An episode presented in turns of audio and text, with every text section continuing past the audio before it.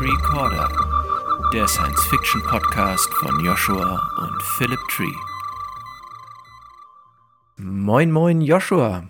Hallo Philipp, herzlich willkommen all unseren Zuhörern und hallo unserem Gast heute, Andreas Suchanek. Herzlich willkommen. Hallo, ich freue mich dabei zu sein. Ja, wir freuen uns auch, dass du da bist. Äh, wir haben ja jetzt schon ein paar Gäste gehabt, ein paar Science-Fiction-Autoren, mit denen wir über die Zukunft gesprochen haben, mit denen wir über den Werdegang ihrer schriftstellerischen Tätigkeiten gesprochen haben und was sie so umgetrieben hat bisher. Und da freue ich mich, dass du heute da bist, denn du bist ein ganz besonderer Science-Fiction-Autor, weil du ein paar Sachen ganz anders machst als wir, sage ich mal. Ähm, vielleicht magst du dich aber, bevor wir da gleich in Medias Res gehen, mal selbst vorstellen.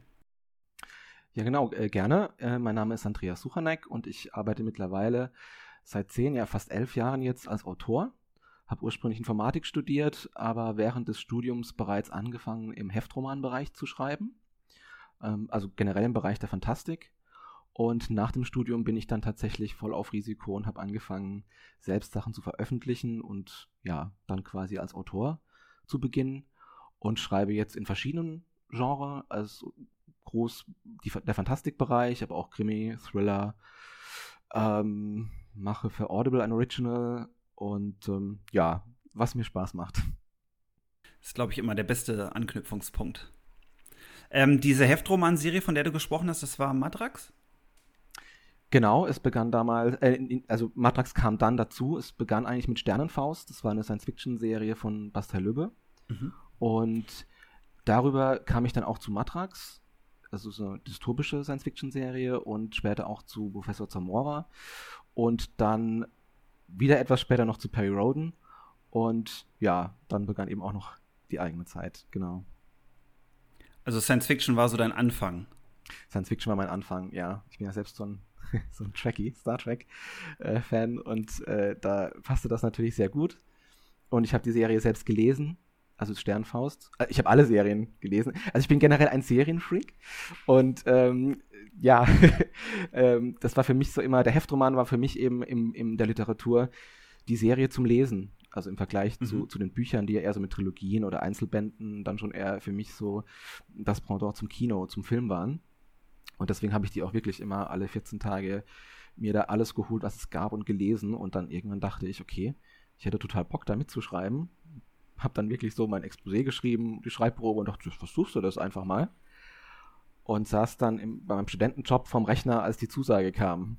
Ich glaube, das hat man dann auch im ganzen Gebäude gehört. Jubelnd da rumgerannt bin. Ja, und so, so begann das dann. Okay, also du bist eher Netflix als Warner Brothers. Ich sag immer, die Mischung macht. Oder HBO. Also, äh, ich, äh, ja, also ich, ich habe, glaube ich, äh, von, von Netflix und Disney und äh, die ganzen Sachen, die Streaming-Sachen und, und äh, inhaliere da die Serien.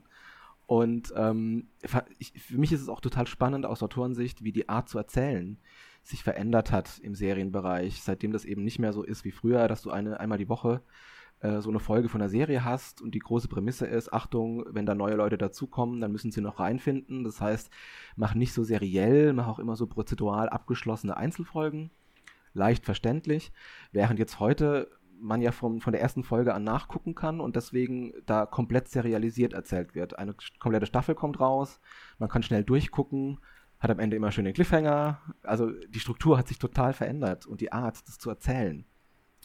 Ja, wir drei, wir sind ja ungefähr ein ähnliches Alter und wir müssten ja alle so mit Stargate, äh, Star Trek und Akte X aufgewachsen sein, die ja alle noch so Monster of the Week Folgen hatten. Ne? Du bist irgendwie bei Akte X war es dann ein unheimlicher Fall pro Woche.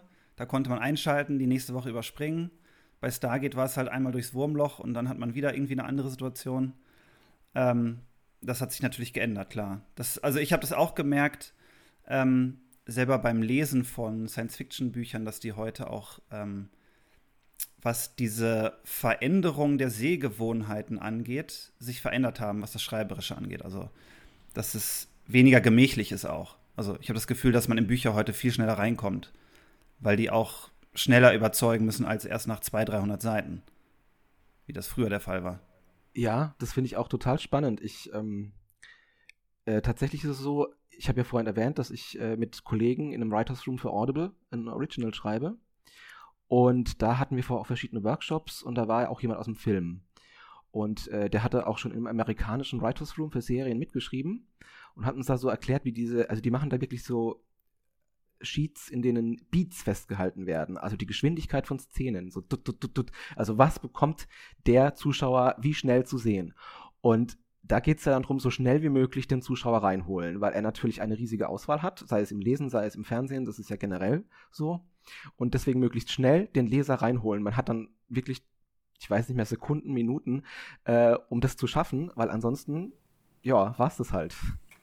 Zumal die Aufmerksamkeitsspanne ja tendenziell immer kürzer wird. Wahrscheinlich wird auch die Zeit, die man hat, um einen äh, Betrachter für sich zu gewinnen, bevor er wegseppt, immer kürzer, ne?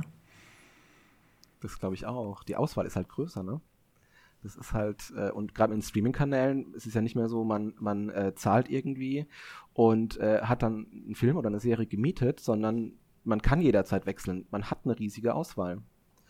Und das ist halt so dann auch das Spannende und Herausfordernde als Autor, die Leute da dann wirklich äh, auch zu halten, mitzunehmen. Also das Interesse an der Geschichte einfach zu wecken.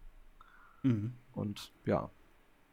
Das natürlich mit äh, 50 Bänden Heliosphere 2265 viel Erfahrung gesammelt. Wir haben eben mal nachgeguckt, wie viele es dann am Ende geworden sind. 50 ist natürlich eine runde Zahl. Da kann ich auch gleich, noch, ja gleich aus dem Nähkästchen plaudern, als ich angefangen habe zu schreiben. Äh, ich habe ja mit Fantasy angefangen, mit einer Fantasy-Trilogie, die keiner lesen wollte, so ein bisschen der Klassiker. Und habe dann am Ende gemerkt, ja, eigentlich würde ich lieber Science Fiction schreiben, weil ich auch mehr Science Fiction lese als äh, Fantasy. Habe aber äh, Fantasy auch einen Zugang zu gehabt, weil ich, äh, weil ich genau wie Philipp früher Rat der Zeit gelesen habe. Und das hatte Heine ja aufgespalten immer in drei Bände oder so bei den Übersetzungen. Also für jedes englische Buch kamen drei deutsche und am Ende waren es dann, wie viel waren es denn? 38 Bücher? Nee, über 40, glaube ich, ne? Okay, ich hatte irgendwie so Ende 30 im Kopf, also um die 40 Bücher. Und äh, waren aber Romane, also nur wie so eine riesenlange Serie. Und das hatte mich dann schon immer fasziniert, wie man über so eine lange Zeit einen Handlungsbogen spannen kann weil ich auch immer das Gefühl hatte, dass ich näher an den Charakteren dann dran bin, weil ich die alle kenne, ihre Eigenheiten kenne, die Orte kenne. Ähm, da wusste man später dann, wenn eine Stadt beschrieben wird, genau, was die für Frisuren haben, was die für komische Akzente haben, was die Ansichten von denen sind. Das fand ich sehr cool. Und dann habe ich selber gelesen, weil ich dachte, okay, bevor ich Science Fiction schreibe, lese ich mal, was andere, was andere Self-Publisher eigentlich, habe ich gedacht, so, so schreiben. Und dann bin ich auf Helios 4 gekommen und habe den ersten Teil gelesen und das fand ich A, super spannend, also dieses, wie man da reinkommt. Und B, habe ich gemerkt, ach cool, ich kann ja auch was schreiben, was gar nicht so lang ist am Anfang. Das hat mir so ein bisschen als Newcomer den Druck genommen damals, dass ich dachte, okay, ich muss jetzt nicht äh, das neue Hyperion schreiben oder sowas, sondern ich kann auch ähm, vielleicht mit einem Kurzroman anfangen. Ähm, und so ist dann, kleiner Funfact, meine Reihe Behemoth äh, hat dann so angefangen dass ich dachte, okay, ähm, da habe ich auch Lust zu, da kann ich äh, in kürzerer Zeit etwas kürzere Romane schreiben und auch einfach ein bisschen ausprobieren. Also da war deine Serie so ein bisschen mein Einstieg in die Science Fiction. Das freut mich sehr. Und äh, man muss ja auch dazu sagen, also am Anfang war das ja ein, ein Experiment, weil, weil, also ich weiß noch, ich saß hier und dachte, okay, ähm, wie sollte denn die Länge sein? Und wie kann man dann, wenn das als reines E-Book erscheint, mit diesem Umfang, und den Umfang kann man natürlich nicht drucken, wie kann man das dann eben doch noch als Buch zugänglich machen für alle, die eben keinen E-Book-Reader haben? Ähm, das war dann das Konzept, eben da diese äh, drei E-Books in ein, in ein Print zu packen. Und ähm, das Helios 4 ist ja in Staffeln aufgeteilt, also zwölf E-Books ergeben da ja immer eine Staffel, also auch mit entsprechendem Halbzeit-Event, mit Cliffhangern und so weiter. Und ähm, letztlich hat so eine Staffel dann über 2000 Seiten, also 2080 Seiten waren das dann am Ende, wenn man das umrechnet. Also das wirkt klein, vor allem weil es in so Happen serviert wird. Aber am Ende ist das doch ganz schön viel. Ja. Und das ist nur eine Staffel. Hast du das eigentlich, das wollte ich dich schon immer fragen, hast du das bewusst gemacht, dass du in der Staffel so ein Halbzeit-Event hast? Weil ich kenne das zum Beispiel Ähm, das hat mich erinnert an 24. Ich weiß nicht, ob du die auch gesehen hast mit Ah, Kiefer ja, hab Sutherland. ich, hab ich. Die fand ich sehr cool. Da war das auch immer so, dass in der Mitte der Staffel irgendwas krasses passiert bei Folge 12. Da gab es einmal diese, diesen Atombombenanschlag, der dann war, wo man dachte, der findet nie statt. Und das war immer so ein, wo man dachte, es gibt irgendwie ein Staffelfinale in der Mitte der Staffel. Und dann geht's Spannende, weiter. Also die Serien, das ist sowieso, finde ich, total krass, wenn man die im Original verfolgt. Die haben ja immer ihre, ihre Vorgaben. Die müssen einen krassen Cliffhanger vor der Weihnachtspause haben, dass die Leute nach der Weihnachtspause zurückkommen. Und im Mai, wenn die Quoten gemessen werden, dann müssen sie auch alles rausballern, weil, weil sich daraus dann die Werbebudgets ergeben, äh, die gezahlt werden. Ähm, deswegen haben die ja da immer so spezielle Punkte, wann sie ihre Events machen. Ähm, bei mir war es tatsächlich einfach so, ich habe immer gesagt, okay, äh, ich möchte in den ersten drei Folgen, also am Ende von, von Folge drei, soll die Geschwindigkeit halt richtig lospreschen, weil, weil da ein großer Twist äh, dann drin ist. Und das Halbzeit-Event ist für mich immer so, das war, das war doch Gefühl tatsächlich, dass ich gesagt habe, okay, das Halbzeit-Event ist immer ein Zweiteiler und ähm, mit einem riesigen, fiesen Cliffhanger und einem riesigen, krassen Event, also bösen, bösen Event, was natürlich dann auch so platziert ist, äh, gemeinerweise, dass das zweite Print, weil es ja immer drei Bände in einem sind, exakt an diesem Cliffhanger natürlich dann auch stoppt. Dazu muss ich aber auch sagen, dass ich Cliffhanger liebe. Also ich höre dann ja immer, oh nein, und, und wie kannst du da aufhören? Oh scheiße. Und ich, ich habe die geliebt, also wenn ich Serien gucke und es ist ein gut gemachter Cliffhanger, der aber auch mit gleicher Wucht aufgelöst wird, dann mag ich das. Also es, es gibt nichts Schlimmeres. Ich weiß nicht, kennt ihr ein, ein, ein winziger, kurzer Ausflug zu Soaps? Kennt ihr den Denver Clan Dynasty? Aus den 80er Jahren. ich weiß, was es ist, aber ich habe es Ja. nie Okay. verfolgt. Und da gab es einen ganz schlimmen Cliffhanger. Alle Figuren an einer Stelle und ähm, Bewaffnete springen durchs Fenster mit äh, Kalaschnikows und feuern auf die Menge. Alle liegen am Ende am Boden. Fertig. So. Wer hat überlebt? Große Frage. Der Cliffhanger wird aufgelöst, dann eben diese sechs Monate später nach der Sommerpause. Alle stehen auf, klopfen sich den Staub ab und es ist niemandem was passiert. Und das war dann wiederum so das Worst Case für mich, weil ich dachte, so darf man niemals einen Cliffhanger auflösen, weil es ist total Verarsche. Das kannst du nicht machen. Ja. Also er Ja, muss immer stimmt. gleichwertig sein. Und ähm, wenn das gemacht wird, dann liebe ich das aber.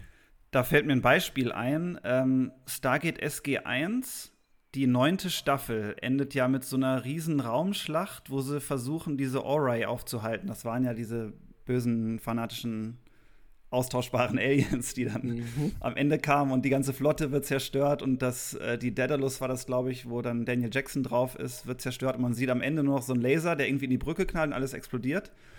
Und das ist genau, was du gesagt hast. Da geht es dann ja mit Staffel 10, ging, glaube ich, so los, dass man eine Rückblende sieht, wie er irgendwie das, den Strahl kommen sieht oder so, zum Hangar läuft und rausfliegt. Und ich so denke, hä? Das war jetzt ja, echt das billig. ist so. Ah, Er war halt Ja, doch so. schneller als das Licht, muss man wissen. es ist halt, also Science Fiction ist halt immer dieses, äh, dieses Deus Ex Machina, ne? Man kann aus der Maschine alles hervorzaubern, sollte man nicht, aber, aber man könnte, äh, was die Figuren rettet. Und Ja. ähm, das wäre dann sowas. Aber es sollte dann halt möglichst vorbereitet sein. Ähm, also das ist bei Helios 4 war tatsächlich, ich habe wirklich also ein riesiges Exposé da vorher gemacht und wusste auch, wie Band 50 endet, als ich angefangen Wow. habe. Und ich wusste bei jeder Staffel den Meilenstein, wie endet Staffel 1, was wird das Thema von Staffel 2, wie endet die zweite und so weiter. Also gerade die Allianzbildung, wie, wie entwickelt sich die Diktatur auf der Erde, was kann gemacht werden, um etwas entgegenzusetzen, ab welchem Punkt und wie können die realistisch überleben. Äh, welche Herausforderungen müssen sie bekämpfen, von Nahrungsmitteln zu sonst was, um zu wachsen und einen Gegenpol zu bilden und so weiter. Ähm, und an dieser Linie konnte ich mich dann auch immer entlang bewegen und früh platzieren, was später noch eine Rolle spielt. Spannend. Das Das, wäre heißt, meine nächste du- Frage gewesen. Genau, hattest du alles bist. durchgeplattet? Ge- Also äh, nicht jede Folge, ähm, sondern wirklich zu Beginn die Meilensteine und welche Figur bleibt wie lange dabei, wann wird sie ausscheiden und so weiter. Und äh, bevor ich eine Staffel beginne, liegt dann, äh, baue ich dann ein, ein, ähm, ein Folgenexposé, wo jede Folge nochmal genau steht, wie endet sie, wie beginnt die nächste, was ist der Fokus. Und bevor ich dann die Folge schreibe, mache ich tatsächlich ein Szenenexposé, wo genau jede Szene drin steht. Damit ich auch genau weiß, okay, die Seitenzahl wird ungefähr getroffen, wo sind die Spannungspunkte, wo kommt der Twist rein, welche Figuren sind im Fokus. Mhm. Ähm, ja, genau. Also nicht nur bei den Serien, das mache ich generell bei den, wobei ich auch am liebsten Buchreihen mache. Also da ist es eigentlich genau das Gleiche.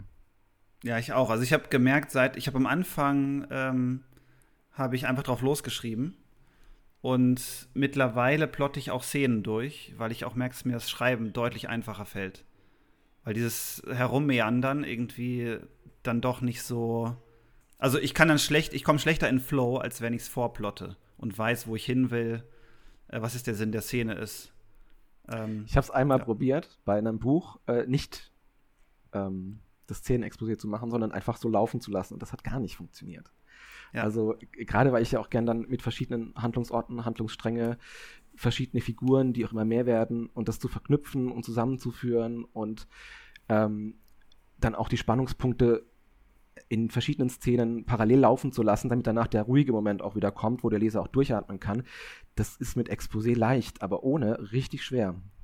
Also für mich, für mich persönlich. Ja. Ich kenne Kollegen, die lieben es und die wollen es gar nicht anders. Die wollen sich da treiben lassen. Ja, also wir hatten ja Brandon Q. Morris schon zu Gast, der ja immer anfängt mit der Prämisse, was wäre wenn und dann einfach drauf losschreibt. Was ich sehr faszinierend finde, wie das funktioniert. Aber es geht.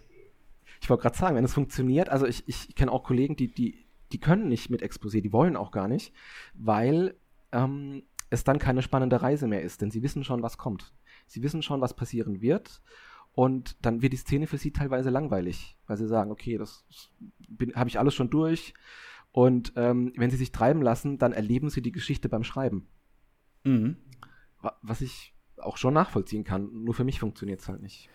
Wenn du so ein komplettes Exposé für 50 Bände, das finde ich also enorm eindrucksvoll, schon hast. Und dann beim Schreiben gibt es ja aber auch so Momente, also das unterstelle ich äh, dir jetzt einfach mal, bitte widersprich mir, falls dem nicht so ist, aber wo man so beim Schreiben denkt, halt, aber das wäre doch jetzt auch noch mal richtig cool.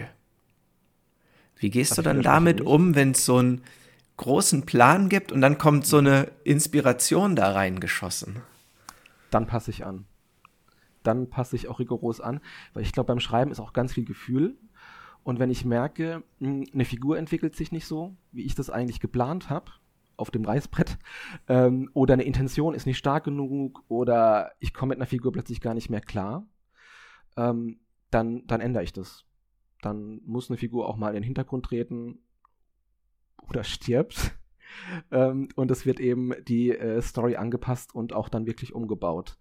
Weil, wenn ich merke beim Schreiben, mein Gefühl sagt mir, das funktioniert so nicht, oder ich spüre, das ist zu viel, oder ich spüre, jetzt wird es zu langweilig, dann gehe ich davon aus, dass es wahrscheinlich beim Leser auch so ist.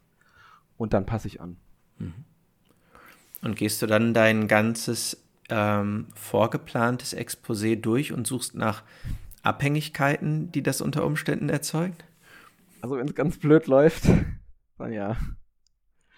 Also ich hoffe immer, dass das nicht passiert und dass die Anpassungen dann quasi mh, mm, so staffelbegrenzt sind. Also dass man am Ende nach den Veränderungen wieder auf den gleichen Endpunkt kommt. Wenn das aber nicht passiert, dann ja, dann, dann ist wieder eine Menge Arbeit zu machen. Das stimmt. Jetzt bräuchte man doch den Gesichtsausdruck dazu. Der kündet von einer gewissen Erfahrung. Ja, ja. Das ist auch tatsächlich, ähm, also ich schreibe auch ein Projekt mit einer Kollegin. Ähm, das ist ein Psychothriller, der nächstes Jahr rauskommt. Und da passiert es dann auch schon mal, dass das Telefon klingelt. Und dann ruft sie an und sagt, ja, ähm, ich glaube, das klappt so nicht. Und dann mhm. fangen wir an zu, zu, zu plaudern und reden und dann wird umstrukturiert. Und dann, oder auch umgekehrt. Und dann hörst du bei dem jeweils anderen schon das Stöhnen und so, okay, erzähl. Und dann passen wir halt an. Ja. ja. Ich kann das nachvollziehen. Ich weiß, äh, wie es ist, ein Buch mit einem Teilchenphysiker zusammenzuschreiben, oh. wo man dann drei Kapitel geschrieben hat, was richtig cool ist dramaturgisch. Und er dann irgendwie einen physikalischen Fehler findet, der das den Initialpunkt unmöglich macht. Und man denkt so, nein. Und man hat sich das vorher darauf geeinigt, dass es äh, wissenschaftlich korrekt alles ablaufen soll. An Und dieser Stelle okay. grüßen wir dann wohl mal den Herrn Edenhofer. Ja. Er hat seine Sätze immer angefangen mit Sorry. Und dann wusste ich schon, oh oh, uh. jetzt geht's los. Okay. Aber jetzt sind wir ja schon wieder sehr ins äh, Schriftstellerische gegangen, was mich noch als äh, Leser interessieren würde. ist, was deine Inspirationen waren für Helios 4. Ich habe mich so ein bisschen an Wing Commander erinnert gefühlt. Ähm, was aber nicht heißen muss, dass deine Inspiration war. Deswegen würde es mich mal interessieren, wie du so darauf gekommen bist, auf die Story, die Entwicklung, den Titel vielleicht auch. Vor allem kenne ich Wing Commander gar nicht. Also da kann ich jetzt tatsächlich gar nichts äh, zu sagen. Ähm, also ich bin ja aufgewachsen mit Star Trek, mit Babylon 5, mit ähm, und gerade Babylon 5 fand ich ja damals sehr episch, weil das ja auch eine Geschichte war, die über mehrere Staffeln ähm, erzählt wurde. Und da ging es mir auch gerade drum, also in der Literatur kann man ja auch vieles viel besser, gerade vom Innenleben her, von den Facetten, ähm, sehr schön ausarbeiten. Und gerade wenn man dann sich so viel Zeit nimmt. Mm, und gerade das Thema auf realistischer Ebene, wie würde sich eine Diktatur, wenn sie sich dann mit der modernen Technologie durchsetzt, halten? und wie würde das Ganze funktionieren. Und vom Feel-alike, also vom, vom Gefühl her, ist es auf jeden Fall so Richtung, Richtung Star Trek, ähm, auch von der Technologie, weil natürlich gewisse Dinge erwähnt werden, aber dann gibt es eben auch die abstrakten Ebenen drüber, die dann äh, äh, drunter, die dann nicht mehr erwähnt werden, gerade weil du sagst auch Teilchenphysik. So tief gehe ich dann da nicht rein. Also da ist die Dramaturgie im, im Fokus. Ähm, ja, aber ich kann jetzt nichts Bestimmtes sagen. Das ist, glaube ich, so eine Mischung aus ganz vielen Dingen, die mich geprägt haben, die mich dann dazu gebracht haben, es einfach genau so zu machen. Mhm. Und das Serielle war für dich auch klar, weil das, damit hattest du Erfahrung, damit hast du angefangen und konsumierst du auch selber gerne, ne?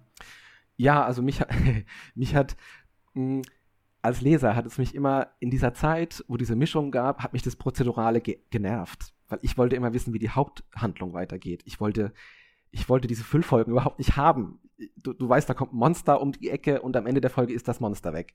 Und wenn es gut läuft, hast du noch eine Charakterentwicklung, aber der große epische Handlungsstrang, der dauert wieder. Und ähm, dann dachte ich mir, okay, mit zwölf Folgen kann man eigentlich eine peppige, schnelle Geschichte erzählen, ohne Füllfolgen, ohne, ohne es zu ziehen. Und das wollte ich. Deswegen wollte ich da wirklich richtig seriell reingehen. Und das war natürlich auch der Gedanke, die E-Books werden immer verfügbar sein. Also wer möchte, kann mit Band 1 anfangen. Ich muss es nicht so machen, dass in Folge 24 noch jemand quer einsteigen kann.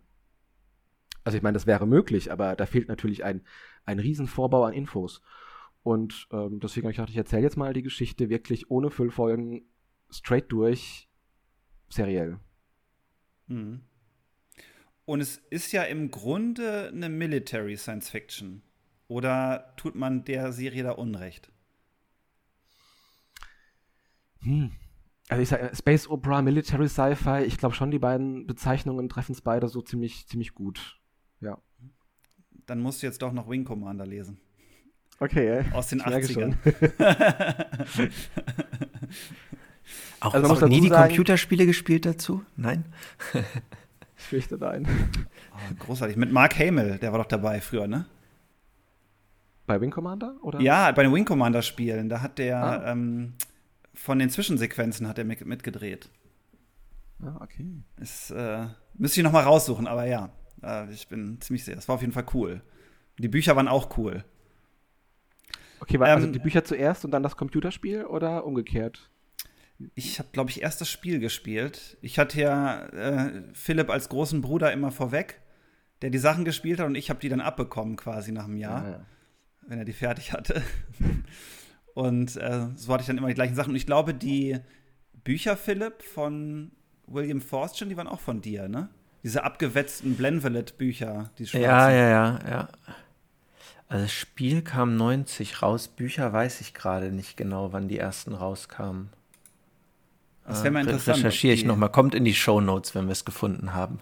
Ja, was da die Vorlage war.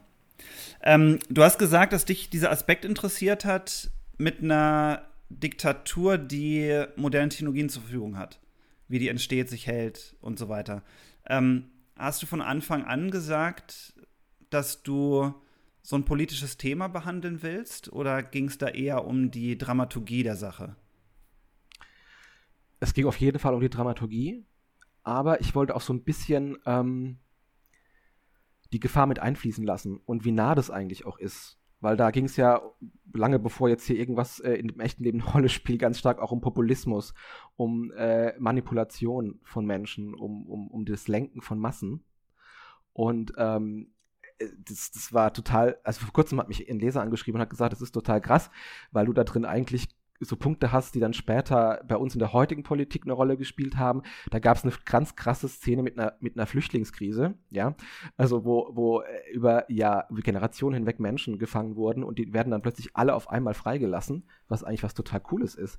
Aber dann ist da diese, dieser Widerstand, der sowieso wenig Ressourcen hat, muss diese Masse an Menschen aufnehmen und du hast plötzlich ein Riesenproblem mit Nahrung, mit, mit, mit, mit allem und dann bilden sich da verschiedene Strömungen raus und ähm, plötzlich gab es dann bei uns, äh, also heute, wenn ich sage Flüchtlingskrise, denkt jeder an was anderes. Ne? Ja. Also plötzlich äh, haben sich so gewisse Dinge abgespielt und Leute, die vorher gesagt haben, boah, das ist voll unrealistisch, das würde man, das würde so überhaupt nicht passieren, die würden aufgenommen werden und gut ist. Ähm, und, und heute wird man das aber nicht mehr so sagen. Da würde man sagen, nee, die, die Realität hat gezeigt, so ist es eben nicht. Und ähm, da gibt es dann plötzlich, also ganz, ganz viele Facetten, die ich damit rausarbeiten konnte, also die weit über das Military, den Aspekt hinausgehen, weil die dann eben Position beziehen müssen. Was machst du denn, wenn du in der Diktatur dich gegen die stellst, aber auf der anderen Seite in den Schiffen sind auch Menschen, Menschen, die du vielleicht auch magst, aber die auf der falschen Seite stehen und du musst gegen die kämpfen. Äh, das ist also ganz, ganz komplexe Sachen kommen da dann raus, wo die Charaktere auch ziemlich viel Dinge durchmachen und, und, und schwere Entscheidungen treffen müssen. Also mehr die Grautöne dann quasi. Und das hat mich sehr gereizt. Das auch wirklich, äh, wie du vorhin sagtest, ähm, man kann bei Serien halt sehr lange mit Figuren arbeiten und sehr viel mit denen machen. Die sind nicht nach drei Büchern auserzählt, sondern, sondern du kannst da eben dann 50 Bände was mit denen machen und die Dinge erleben lassen und sich entwickeln. Und das hat mich unglaublich gereizt. Also die ganzen verschiedenen Aspekte daran. Mhm. Ich habe ja bei uns Science-Fiction-Autoren, also ich nehme jetzt mal die üblichen Verdächtigen, die nur Science-Fiction schreiben, ähm, immer das Gefühl, dass wir so ein bisschen, äh, wie soll ich sagen, so ein bisschen bresig sind im Bezug auf Politik und Gesellschaft, weil, und da würde ich mich selber gar nicht ausnehmen, wir häufig, bis auf Ivan Erdloff vielleicht, äh, Politik so ein bisschen ausklammern und versuchen, das Thema so ein bisschen zu umschiffen, um nicht irgendwie anzuecken und zu sagen, nee, die Handlung geht so und äh, wir wollen keinen irgendwie bevormunden, was er zu denken hat und so. Ähm, wo ich aber glaube, dass die vielen Klassiker und Bücher, auf die wir uns oft berufen, als die, die uns geprägt haben, ähm, sei es jetzt Arthur C. Clarke oder Dan Simmons, die immer politisch waren und immer auch versucht haben, so ein bisschen zu warnen vor gesellschaftlichen Entwicklungen und sich auch nicht zu schade waren, Positionen zu beziehen, ähm, was immer durch die Zeilen zu sehen war, ähm, was uns so ein bisschen verloren gegangen ist. Ich habe jetzt bei dir den Eindruck, dass das so ein bisschen anders ist und ähm, von deiner Facebook-Seite, du kannst mich mal korrigieren, wenn das falsch ist, weil ich deine Fantasy-Sachen nicht kenne, dass du dich auch so ein bisschen mit Themen wie Diversität und so beschäftigst, die aktuell auch viel diskutiert werden. Ja, äh, die kurze Antwort ist ja, genau. Ähm, das war auch was, was ich bei Helios 4 schon sehr früh auch mit, auch in den Heftromanen, die ich dann geschrieben hatte, davor schon, aber bei Helios 4 war es eben meine eigene Serie, die ich äh, komplett selbst planen konnte, komplett selbst jeden Aspekt bestimmt habe. Und äh, da war das auch ähm, sehr spannend. Also ich meine, angefangen jetzt von der, von der Parität bei der Brückencrew zwischen Mann und Frau, aber dann eben auch weitergehend ähm, mit teilweise mit einem Augenzwinkern. Es gibt da so diese eine Stelle, da, da denkt ähm, eine weibliche Offizierin, dass ihr Freund tot ist und befreundet sich mit einem anderen. Und als er zurückkommt, ist er dann so ein bisschen eifersüchtig und sagt so, ja, und ihr seid ja so per Du und trefft euch halt auch jeden Tag. Und dann sagt sie so halt, ja, ihm geht's halt auch nicht so gut, weil sein Mann auf der Erde festsitzt und ähm, eben aus der Diktatur nicht mehr rauskam. Womit also klar ist, dass er da nicht eifersüchtig sein braucht, aber das eben so mit einflechten lassen, ähm, dass es da eben, oder dass eben zwei Hauptfiguren ähm, auch eine Beziehung haben, eine gleichgeschlechtliche. Also, dass das quasi so alles mit abgebildet ist. Und das fand ich zu Beginn sehr spannend, weil ich überhaupt keine Ahnung hatte, wie es ankommt, wie es aufgenommen wird. Also, wie weit wir da äh, in, in diesem Genre schon sind mit diesem Aspekt. Weil das wieder, das ist jetzt ja auch schon 10, 11 Jahre her, als es losging. Und aber da, nee, das wurde alles super aufgenommen. Das, das kam alles gut an. Und, also zumindest soweit ich es mitbekommen habe. Und gerade diese Facetten da im Raum, also für mich ist Science Fiction immer auch Social Fiction. Das, das gehört für mich eben einfach so ein Stück dazu, weil die Gesellschaft immer ein Teil davon ist. Wie, wie handeln die Menschen? Warum handeln die Menschen so?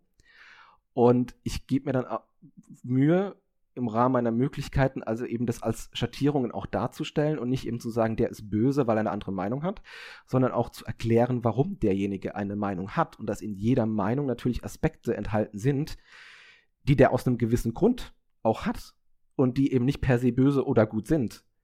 Und ich glaube, das ist in einer Zeit, wo man ganz schnell einen Shitstorm ähm, hervorrufen kann oder, oder angeklagt wird für, für also ähm, sehr hitzig diskutiert wird ist das natürlich immer so, ein, äh, so eine wackelige Sache. Deswegen, ich kann schon den Gedanken verstehen, dass man sich von solchen explosiven Themen fernhalten möchte. Und ja. nicht zur Zielscheibe werden möchte von, von irgendwelchen verbalen Attacken oder sowas. Ähm, ist mir jetzt Gott sei Dank noch nicht passiert. Ja.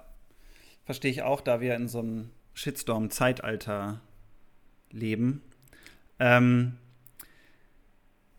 gleichzeitig sehe ich das ich sehe das genau wie du, dass da, ich finde, Science Fiction auch von der Grundausrichtung des Genres eine gewisse Verantwortung wäre vielleicht übertrieben, aber eigentlich ein, den Auftrag hat, auch gesellschaftliche Entwicklung weiterzudenken und zu schauen, ähm, was passiert mit uns, wenn es in Richtung X oder Y weitergeht. Ähm, deswegen fand ich diesen Aspekt ganz spannend. Und ich muss ja mich outen, ich, ich hasse Star Trek Discovery äh, mit, mit, mit Leidenschaft und Warum? fand aber einen Aspekt großartig. Also ich mochte die, den ganzen Techno-Bubble nicht, also wie viel technologischer Schwachsinn da erzählt wurde, wo ich aber dachte, okay, meinetwegen, das hätte man auch rauslassen können, aber gut. Und dieses Überdramatische, dass quasi in jeder Folge irgendwie zehn Minuten nur geheult wird und dann aber am Ende der letzten Staffel, weil ich habe sie dann trotzdem alle geguckt, ähm, ich bin hart im Nehmen, aber da hatte ich dann so Momente, wo ich mich gefreut habe über die Serie.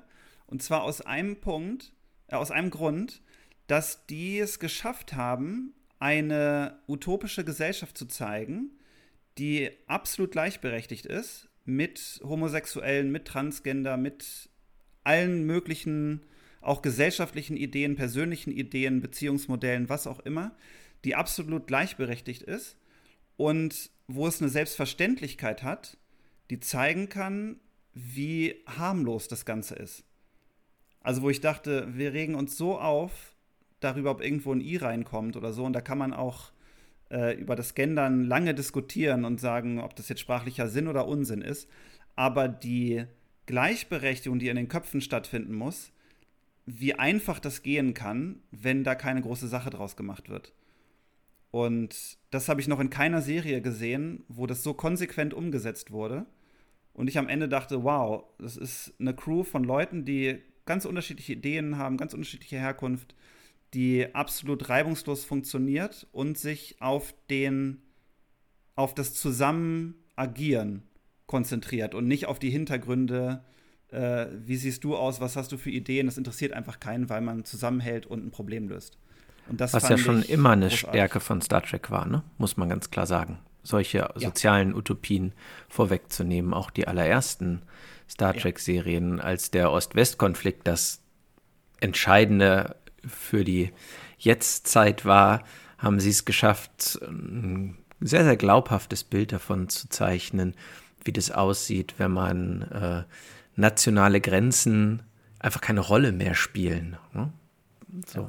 Ich, ich glaube, da sind sie sich treu daran, als das mit Deep Space Nine, da gab es den Kuss von Chetsia Dex mit, ähm, mit einer Partnerin, die sie als vorheriger Wirt also die ist ja so mit ja, ne, ja, bestimmt, ja, was ich meine. Ähm, und das wurde ja riesig diskutiert. Äh, ein Kuss zwischen zwei Frauen, ähm, weil sie ja früher mal ein Mann war und mit der Frau zusammen war. Das haben wir ja so diese Hintertür. Und das wurde diskutiert und darf der gezeigt werden und ähm, macht der Sender vielleicht einen Cut und hin und her. Und da merkt man natürlich den Sprung, den wir heute mit, den wir seit damals gemacht haben, denn äh, bei Discovery, also ich hatte mir ein paar Kommentare dazu im Netz durchgelesen, das hätte ich nie machen sollen. Es gab natürlich da auch Leute, die das ganz schrecklich fanden und äh, äh, also das Typische, ne, was da so kommt. Aber letztlich muss ich sagen, ähm, merkt man den Wandel da ganz stark, dass sie das machen konnten, der Writers Room. Also, dass sie ja wirklich gesagt haben, okay, wir machen das konsequent, wir, wir tun da äh, die Besatzung äh, männlich-weiblich super gut mischen und bringen da ganz viele diverse Aspekte rein. Und diese spielen aber keine Rolle für die Handlung, sondern das ist einfach so. Das sind unsere Figuren und mit denen arbeiten wir ganz normal weiter. Und ich hoffe, äh, dass es, also ich meine, es, es, läuft ja in der dritten Staffel, es kommt gut an. Äh, mir gefällt es auch sehr gut. Und äh, deswegen äh, freut mich auch sehr, dass es weitergeht. Ähm, ich, ich, ich könnte mir fast sogar vorstellen, ich weiß, was du meinst mit dieser Emotionalität, die vor allem in der letzten Staffel, finde ich, sehr stark rauskam. Ähm, zu Beginn war das ja noch ganz stark geeicht auf diesen die, auf diese, ähm, ja, ich will jetzt niemanden spoilern, diese vorherige Periode mit dem Krieg quasi, die ja dann in der ersten Staffel stattgefunden hat. Und da war das ja alles auch noch ein bisschen düsterer, mhm. bevor dann so immer mehr der Wandel kam. Und ich würde wetten in der dritten Staffel, dass da auch ein Stück weit unsere aktuelle Situation mit der Pandemie eine Rolle gespielt hat, dass sie da mehr den Zusammenhalt und die Emotion rausmachen wollten, um den Menschen auch was zu geben, ähm, ja, was, so, so ein Wohlgefühl, ja, wo sie sagen, okay, wir zusammen und zusammen, da kam immer wieder das Wort zusammen und ja, am Ende war es schon viel Emotion, das stimmt. Da haben sie dann ja sogar mich gekriegt. ja, also der Moment am Ende von, von Staffel 3, der, das, den fand ich schon richtig geil. Also ja. wo es dann, ne, so, let's fly. Und es ging. Ja, da war ja. das rührend und es hat auch funktioniert, weil es gut aufgebaut wurde. Ja. Und ähm, fand ich auch ich hatte mich ja die Staffel, also gerade am Ende der zweiten Staffel, wo es dann mit Zeitreisen und so losging, da war ich dann raus, weil es mir dann noch zu unlogisch war und zu wild. Obwohl ich den Ensign Mount ja geliebt habe. Äh, der Captain von der Enterprise. Der hat ja jetzt eine eigene Serie. Ich meine, das geht ja jetzt, äh, die erste Staffel ist ja abgedreht, ne? Ja? Strange New Worlds, genau. Da bin ich also sofort dabei. Also der, der war ja super. Das, genau, also, also da gibt es auch schon erstes so ein Teaser, wo die, wo, die, wo die Crew sich vorstellt. Da ist dann auch mit der jungen Uhura und ähm, Dr. Mbenga, der ja bei Kirk dann, glaube ich, in der ersten Staffel noch eine Rolle gespielt hat. Also es ist seine Zeit als Captain ähm, mit Number One und Spock und äh, der hat jetzt eine eigene Serie und die beginnt jetzt nächstes Jahr und ist abgedreht. Cool. Werde genau, ich mir auf also jeden Fall angucken. Das ist das Coole. Der Erfolg von Discovery hat halt jetzt echt ähm, alles möglich gemacht. Ne? Da, von Picard, Strange Worlds, dann beginnt ja diesen Monat Prodigy, also die Star Trek Animationsserie für Kids, die aber ziemlich cool aussieht. Da haben mhm. sie ja die Chainway wieder, also die ist ja Hologramm auf einem, auf einem experimentellen Schiff und leitet dann die Kids quasi an. Cool. Und äh, also äh, hat, hat, auch einen netten Eindruck gemacht. Ich werde mal reingucken. Und das ist natürlich cool. Die Science Fiction kommt jetzt zurück. Also man merkt so Star Trek, im Kino ist es Tune, bei Apple ist es Asimov. Also was da jetzt gerade so wieder alles kommt, jetzt hat ja Amazon ähm, MGM gekauft und alle vermuten, dass auch Stargate wieder kommen wird, weil die nie und nimmer diese wertvolle Marke einfach jetzt im Archiv lassen. Also da kommt garantiert wieder was. Man merkt so richtig, überall ist gerade die Science Fiction am Kommen und das finde ich total geil. Ja, ich finde auch richtig du hast gut. jetzt Picard erwähnt, äh, die Serie. Ja. Die konnte ich ja nicht zu Ende gucken. Ich habe auch Discovery, die dritte Staffel, nicht zu Ende geguckt. Nachdem ihr jetzt beide für das Ende gesprochen habt, ich habe, glaube ich, nach der vierten Folge oder so aufgehört, ähm, werde ich das jetzt nochmal tun. Also nach so viel Zuspruch äh, mache ich das nochmal. Aber ähm, für diesen Aspekt möchte ich nochmal betonen. ja, gesagt, ja also ich, ich, ich kann mir auch echt vorstellen, dass es Leuten einfach nicht gefällt. Also ich glaube schon, es ist halt wirklich auch anders. Ähm, das finde ich aber auch das Coole, dass es jetzt so viele Serien gibt und die wiederum verschiedene Zeiten da abdecken, wo vielleicht für jeden auch mit was dabei ist. Wir haben zum Beispiel gesagt, Strange New Worlds wird sehr prozedural wieder sein. Das wird Einzelfolgen haben. Also nicht seriell. Was mir dann wieder die rote Lampe angehen lässt. Aber ich ja, gucke es mir trotzdem an, weil ich auch die Figur total mag und ähm, auch Number One total mochte und sehr gespannt bin, was sie daraus machen. Deswegen, ja, mal gucken. Und Picard, bei Picard da bin ich jetzt so ein bisschen der Kritiker, weil ich mich super drauf gefreut habe. Also ich habe mich da echt äh, und am da Anfang sind wir uns einig. Total, bitte? Da sind wir uns einig. Fahr fort. ja, und äh, dann, oh mein Gott, und man sieht diese Szene und da sitzt Data und total gute Effekte. Und dann dachte ich, das kann ja einfach nur geil werden, ja. Es geht einfach jetzt weiter. Wir wollten alle sehen, was nach Nemesis, also nach dem letzten Kinofilm mit Next Generation so passiert ist. Yay. So, jetzt merkt man an jeder Ecke, dass sie das in Kalifornien drehen das finde ich ganz krass. Also allein schon äh, beim Finale, da laufen die da in so ein Haus rein. Das, das steht halt in Kalifornien und das merkt man halt auch einfach. Die Story hat so viele Löcher und nee, also es hat, am Ende dachte ich nur noch, um Gottes Willen, bringt es bitte zu Ende. Ja. Also da hat es mich leider, obwohl ich den Schauspieler mag, die Figuren mag und die Tatsache, dass ich sie wiedersehe, geil fand, dachte ich, ach, das war zu. Nee. Und man, also man hat halt total gemerkt, dass die Autoren einfach keine Ahnung von Star Trek Next Generation hatten. Weil Picard war nie der beste Freund von Data. Das war sogar der, den er am wenigsten leiden konnte von der ganzen Crew. Oder äh, Picard, der eigentlich Kinder hasst. Das war ja auch immer so ein Running Gag bei Star Trek, ja, ja. dass er Kinder nicht ab kann. Und dann jetzt total der kinderliebe Opi wird und der total Data-Fanat ist. Und äh, nur noch über Data spricht und seinen besten Freund. Und äh, ich dachte so, hä? Hat denn keiner ja. Next Generation geguckt, bevor er PK schreibt? Und die Prämisse, also diese, diese Aufklärung, dass ähm, die Verantwortlichen für dieses Massaker, ich versuche das jetzt so zu formulieren, dass ich niemanden spoilere, was echt schwer ist, ja. aber die Verantwortlichen haben quasi ihr eigenes Rettungsboot komplett zerstört, wenn man das jetzt mal so nimmt. Ne?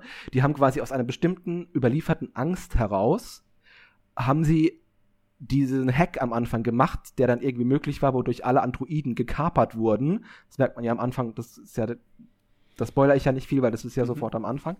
Und äh, haben mit diesen dafür gesorgt, dass die ganze Werft und alle Schiffe zerstört wurden, die ihr eigenes Volk retten sollten. Also das ist doch total, das, das hat für mich nicht gepasst. Das war nicht, nee. da war die Wucht hinten dran nicht groß genug, als dass diese kleine Truppe so was Großes macht, um damit sich selbst ja halb auszulöschen. Das hat nicht gepasst. Also da da habe ich gedacht, okay, nee, sorry Leute, da hätte was anderes hingemusst.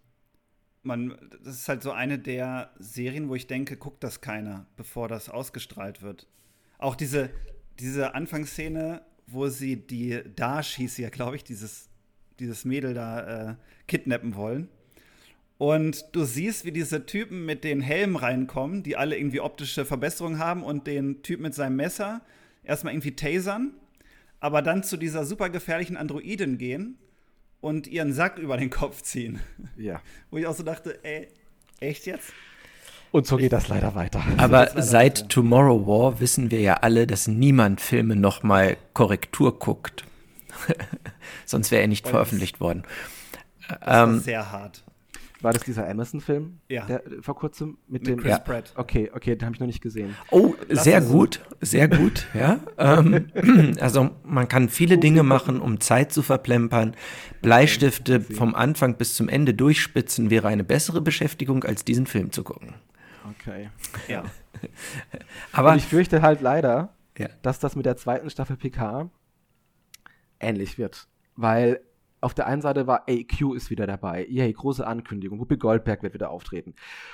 Lauter tolle Ankündigung, wo du nur denkst, oh, kann ja nur geil werden. Dann kommt der erste Trailer raus und was machen sie in dem Trailer? Sie reisen in die Vergangenheit unserer Gegenwart. Also sie rennen quasi durch das heutige Amerika. Kalifornien. Wo ich dann auch wieder denke, Leute, okay, wolltet ihr Geld sparen? Oder wolltet ihr einfach den vierten Film mit Kirk, ähm, ich glaube, es war der vierte, äh, nachmachen, ne? zurück in die Vergangenheit, wo sie die Wale äh, äh, holen. Wo ich dann auch denke, super, ähm, das ist, das, ich wette schon, ich werde mit mir die Haare raufen, da sitzen und denken, verdammt, ich möchte Picard in der Zeit sehen, nach Nemesis, in der Zeit da, ich möchte sehen, was ist aus den Völkern geworden, ich möchte die Schiffe sehen, ich möchte eine super Story, ich möchte, da können sie so viel mehr machen. Warum machen sie dann sowas? Ich setze Aber 50 Euro darauf, dass sie Geld sparen wollten weil beim Gucken von Picard hat mir äh, ein Freund von mir, Idir, hat mir die ganze Zeit Nachrichten geschickt mit Bildern von Ikea-Innenausstattung, die bei Picard auftaucht. Und die Hälfte okay. der Lampen und so war alles Ikea. Ich Aber warum? So. Ich verstehe das gar nicht. Also, da bekommst du dann mit, dass sie bei Discovery gerade riesig das Studio ausbauen mit einem echten, mit diesem echten äh, halbrunden Screen, äh, wodurch die Schauspieler nicht mehr vor dem Greenscreen spielen müssen. Die kriegen echt eingeblendet, wie ihre außerirdische Umgebung aussieht, damit die besser spielen ah, können. Ah, ja, das ist das Ding, was der John Favreau erfunden hat, ne? Mit ja, der Unreal Engine, ja, richtig geil. Genau, High-End, also wirklich super. Die bauen das gerade riesig, riesig aus und dort in Kanada wird eben auch Strange New Worlds gedreht. Da, da, also da hast du halt scheinbar im Budget alles drin. Ich vermute jetzt mal, es könnte natürlich damit zu tun haben, dass der Patrick Stewart ein gewisses Alter hat und, und er sagt natürlich, okay, ich lebe in Kalifornien. Ähm, hier zu drehen wäre natürlich cool, das sind ja auch die ganzen Studios eigentlich. Aber dann kann man doch nicht jetzt bei einer Serie wie Picard Geld sparen. Ich meine, das ist doch eigentlich, das hat eine Historie, das basiert auf Next Generation, das hat Fans, das ist Kult. Ja. Aber äh, ich meine, es ist, ich, um nochmal auf unseren Serienthema so grundsätzlich zu kommen, finde ich, ist Picard ein super Aufhänger. Weil sich ja ganz oft jetzt die Frage stellt, gerade auch weil du meintest, Science Fiction kommt so ein bisschen zurück ne, in, die, in, in die Massenmedien, was wir ja, glaube ich, alle eher begrüßen sollten. Ähm, aber ich glaube, es ist eine riesen Herausforderung, eine Serie, die einen gewissen Punkt erreicht hat, dann irgendwann weiter zu erzählen, vor allen Dingen, wenn es eine lange Pause dazwischen gab. Ja? Und ich frage mich aber, so jemand wie Patrick Stewart, für den das ja auch irgendwie so ein Lebenswerk ist, dass der, also Captain der Enterprise halt ist, ne? Und ich mir vor der ersten äh, neuen Episode von Picard schon überlegt habe, ob ich mal meinen Kaffee an den Nagel hänge und dafür den Earl Grey Tee aufgieße, ja. Ähm, der muss das doch auch gelesen haben. Also, wie, wie kann der sagen, okay, so bin ich einverstanden, dass die Geschichte weitererzählt wird? Das habe ich mich das, auch gefragt. Das ist echt eine gute Frage. Ich, ich meine, ich habe keine Ahnung, ähm, ob die oder ob er zu Beginn schon, ich vermute mal nein, die ganzen Skripte gesehen hat, sondern die werden ihm natürlich die Prämisse dargelegt haben ähm, und ihm natürlich wahrscheinlich, könnte ich mir vorstellen, geködert haben mit dem moralischen Aspekt der Figur dass er sagte, er wollte damals die dann alle retten. Seine eigenen Leute haben sich quasi dagegen gestellt, weil es eben diese politischen Strömungen gab, dass sie gesagt haben danach, nee, ist zu unpopulär, äh, wir können nicht mehr neue Flotten bauen, wir schaffen es nicht, bla bla bla. Er ist der Große, der es aber machen wollte und sich deswegen abgewandt hat von der Sternenflotte und jetzt so ein bisschen eben das einsame Leben führt. Was was reinbezogen auf die Entwicklung seiner eigenen Figur ja einen neuen Aspekt hat und vielleicht sich erstmal auch spannend anhört.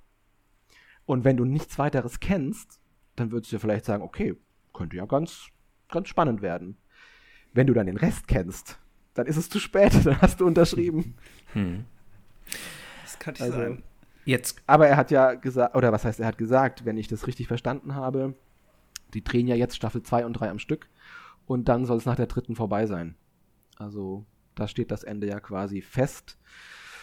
Und das ist, also, obwohl ich die Figur, wie gesagt, total mag und auch ein Next Generation Fan bin, ist es vielleicht dann besser, wenn man da eine klare, ein klares Ziel definiert und sagt, auf dieses Ziel hinaus beenden wir es dann. Mhm.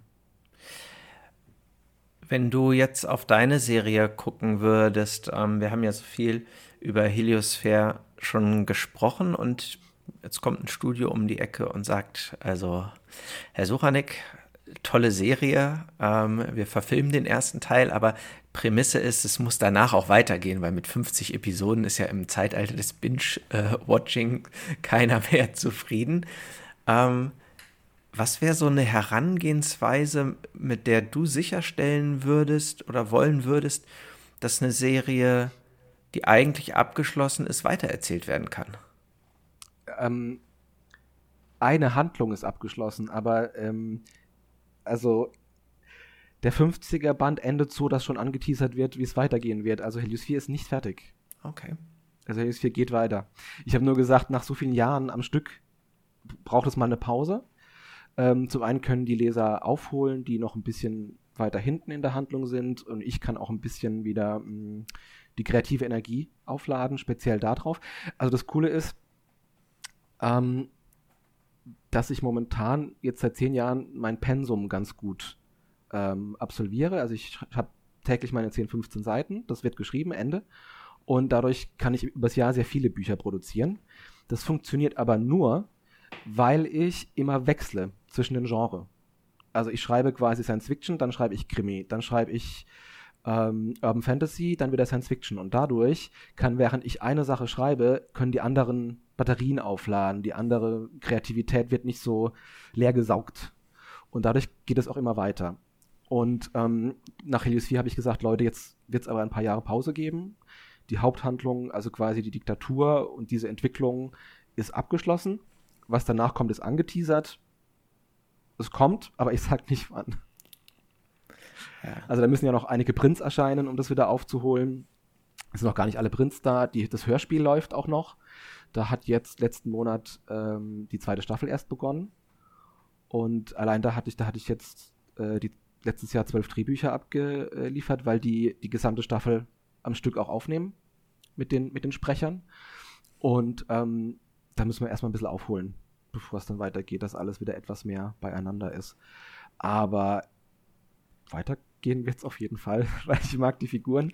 Ähm, es ist auch was eingebaut, wodurch man auch einen kleinen Zeitsprung problemlos machen kann, um dann zu sehen, wie hat sich das politisch weiterentwickelt, was ist passiert, nachdem diese Diktatur zusammengebrochen ist und damit äh, Welten plötzlich nicht mehr Teil davon sind. Also, was passiert denn danach? Ne? Also, wer tut sich da unabhängig erklären? Wer will jetzt in diese neue Allianz rein? Was, was ist mit diesen ganzen Splittergruppen? Was machen die? Wie reagierst du als Allianz, wenn plötzlich dann auch irgendwie Menschenrechte verletzt werden auf irgendeiner Welt, aber du hast eigentlich da keinen Einfluss drauf? Willst du dann militärisch reingehen? Oder sagst du, wir lassen es laufen, bis die ersten Bilder kommen und, man, und die Leute sagen, wieso hilft denn da niemand?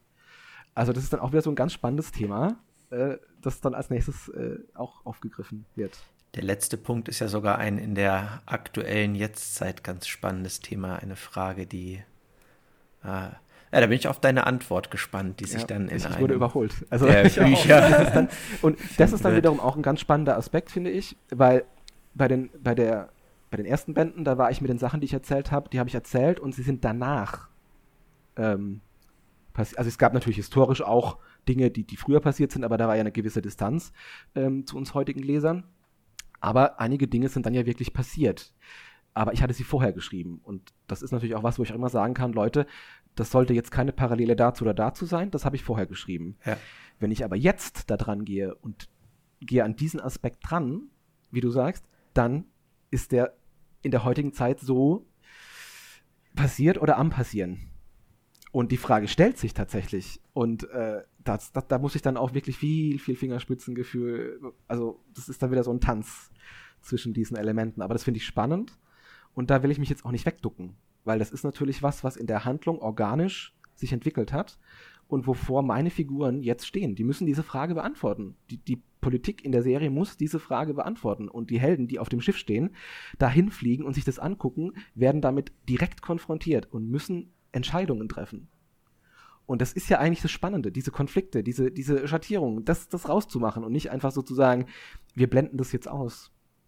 Ja. Weil das ist natürlich auch nah bei uns Lesern, weil das erleben wir.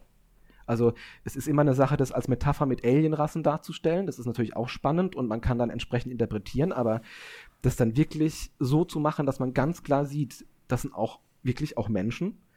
Und wie verhältst du dich jetzt? Also im Prinzip kannst du eben sagen, es könnte, wenn es auf einer Welt wäre, die Landesgrenze sein, wie es bei uns jetzt ist. Und da ist es halt eben über weite Entfernungen im All. Aber ja, es wird spannend. Und da sind die nächsten 50 Bände auch schon vorgeschrieben? Es werden, nee, nee, nee. Also es werden, es werden nicht mehr 50 Bände. Das war jetzt wirklich so ein Großzyklus, der eben in diese vier Staffeln mit Finale unterteilt war. Das werden jetzt äh, aber eher so Themen, die sich immer auf eine Staffel äh, konzentrieren und dann nach der Staffel auch abgeschlossen sind. Also immer so Zwölfer-Zyklen und nicht mehr so große. Da müssen die, äh, die Leser auch nicht mehr so lange warten. Weil das ist der verdammte Nachteil an dem Netflix-Konzept. Die Leute wollen ja auch nicht mehr so lange warten, bis alles da ist und sie es am Stück lesen können. Und äh, dann kriegst du als Autor natürlich auch ein Problem, wenn, wenn sich die Zeit dazwischen mal etwas erhöht. Ich meine, ein George R. R. Martin kann mal sieben Jahre ähm, ähm, äh, warten. Aber wenn du, wenn ich als Autor dahin gehe und mache sieben Jahre Pause, dann ähm, wäre das blöd. Ja, ja, ja. ja. Ich habe ja schon mega Probleme, wenn jetzt neue Sachen rauskommen, wie Foundation zum Beispiel, was ich unbedingt sehen will, dass die trotzdem nur eine Folge die Woche rausbringen. Das Ja. macht mich wahnsinnig. Ja, Ich gucke das dann nicht. Ich gucke das erst, wenn das alles, wenn das alles da ist. Das hat mich auch schon bei Expense aufgeregt, was ich ja total gerne gucke. Dass die wirklich, dass Amazon das eine Folge pro Woche macht, wo ich denke, ey, das ist doch irgendwie 20 Jahre zu spät. Das ist das Schlimme, ich kann nicht warten. Deswegen habe ich früher angefangen, auf Englisch die Sachen zu gucken, weil ich nicht warten wollte, bis die Synchro in Deutschland durch war. Ich meine, das Vorteil ist, dass mein Englisch gut ist. Aber jetzt hast du natürlich das Problem, wenn jetzt Netflix was rausbringt, dann wurden wir schön darauf erzogen, wir kriegen die ganze Staffel. Ich meine, das macht Netflix bei den Originals ja immer noch. Wenn die aber Sachen einkaufen, hast du halt das Problem, dass die halt in Amerika nur eine Folge die Woche rausbringen und dann kannst du auch nur eine Folge die Woche gucken. Ich Ja. wiederum bin dann so ungeduldig, dass ich nicht warten möchte und sitze dann wirklich morgens da und gucke mir das an. Kann mit keinem im Freundeskreis drüber sprechen, weil alle sagen, wir warten aber, bis die ganze Staffel da ist. Ich so, ach, Herrgott. Kenne ich. Ich weiß noch, also riesen First World Problem, damals im, in der Abi-Zeit muss es gewesen sein. Ich bin ein riesiger OC California-Fan gewesen. Und ähm, ich, ja. da hatte ich, glaube ich, gerade die zweite Staffel zu Ende geguckt. Und das war so ein ganz, ganz, ganz schlimmer Cliffhanger. Ich weiß nicht, ob es nach der ersten oder zweiten war. Ähm, für, okay, kennt wahrscheinlich keiner der Zuhörer, zumindest aus unserer Science-Fiction-lastigen Zuhörerschaft, aber schlimmer Cliffhanger und ich konnte da nicht warten und habe mir aus Großbritannien die zweite Staffel auf Englisch bestellt. Ähm, und habe das dann, obwohl mich das gestört hat, dass ich erst die deutsche Synchro gehört habe und dann das Original, was ja immer besser ist eigentlich, aber das ist dann komisch, wenn die Stimmen anders sind. Aber ich konnte einfach nicht warten. Ich habe das dann, die hat 90 Euro gekostet, weiß ich noch damals. Uh, okay. Das war als Schüler mega viel Geld. ja, Und es war irgendwie so eine komische Import-DVD-Box. Äh, Habe ich immer noch. mein Auslöser war Buffy. Oh ja, Buffy. Und zwar, da gab es die Staffel, in der sie starb. Also ich meine, da äh, hoffe ich jetzt mal, ich spoilere niemand, aber das hätte mir dann jetzt so 20 alt Jahre genug. später äh, leid.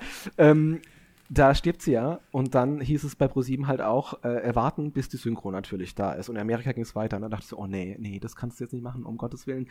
Ähm, und äh, das, da begann dann die Zeit, auf, wo ich auf Englisch dann auch gesagt habe, okay, ähm, dann gucke ich das jetzt halt auf Englisch an und ähm, ja, das war am Anfang richtig schwierig, richtig, richtig schwierig, weil primär die Szene mir erklärt hat, was passiert und nicht das, was sie gesprochen haben.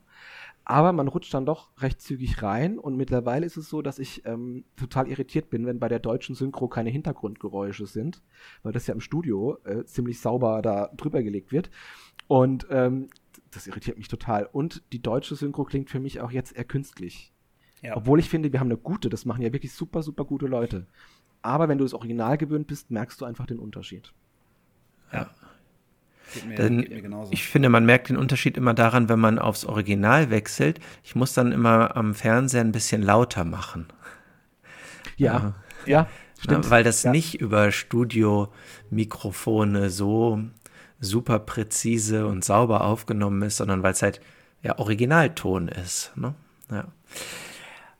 Ich- würde an der Stelle sehr, sehr gerne zu ähm, einer Kategorie, die wir immer in unserem Podcast haben, nämlich äh, Science und Fiction der Woche, überleiten und das mal umdrehen und mit Fiction der Woche anfangen. Ähm, weil wir gerade bei diesem Punkt waren, aushalten, nicht drüber reden zu können, hast du gesagt. Ne? Ich habe das dann schon gesehen und kann dann mit keinem drüber reden. Das hatte ich bei ähm, etwas, das wir dieses Mal gerne als Fiction der Woche besprechen wollen würden, nämlich bei Dune. Ich musste noch zwei Wochen warten, bevor ich jetzt mit Joshua darüber reden konnte, weil der äh, aufgrund seiner Vielreisetätigkeit es nicht gucken konnte, weil es in Griechenland irgendwie erst später rauskam. Ähm, da, da, da kannte ich genau hart. dieses Gefühl, zwei Wochen nicht darüber reden zu können, obwohl ich aus dem Kino kam und dachte, wow. Ja. Ähm, hast du ihn schon gesehen, Andreas? Ich habe ihn gesehen, ja. Was sagst du zu dem. Streifen? äh, ich wollte mir den auf jeden Fall sehr schnell angucken. Ähm, also mir hat er sehr gut gefallen, um das gleich vorwegzunehmen.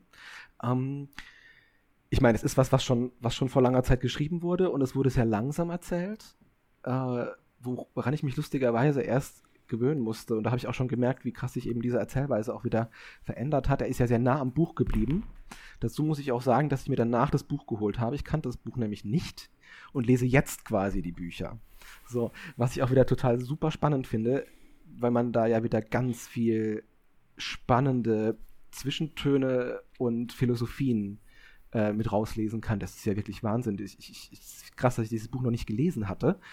Äh, also große Empfehlung. Habt ihr das Buch gelesen? Ja. Ja. Ihr habt's, ja okay. Großartig. Ich beeile Zumindest mich. die ersten, die ersten drei Bände fand ich gut. Danach wird es ein bisschen schwächer. Okay. Ich bin sehr gespannt. Ich werde dir schreiben, wie es mir gefällt, aber bisher echt große Klasse. Und äh, beim Kinofilm, ja, also ich war, die, die Bilder, die Schauspieler, ich war, ich, ich fand super. Das hat ja. mir sehr, sehr gut gefallen. Ich war ähm, auf Kreta und wir hatten das Problem, dass bei uns zu Hause in Zypern der erst am 14. Oktober anlief, also einen Monat nach Deutschland, weil Deutschland und Frankreich und Russland, glaube ich, sind irgendwie die ersten Märkte, die einen Monat vor dem Rest sind. Und dann waren wir in Griechenland und dann dachte ich, hm, wir haben hier zwar ein Kino bei uns, also wir wohnen in einem Dorf in der Nähe von einer kleinen Stadt. Das Kino ist aber jetzt nicht so prall und ich dachte, oh, den Film musst du eigentlich im IMAX sehen, wenn es irgendwie geht.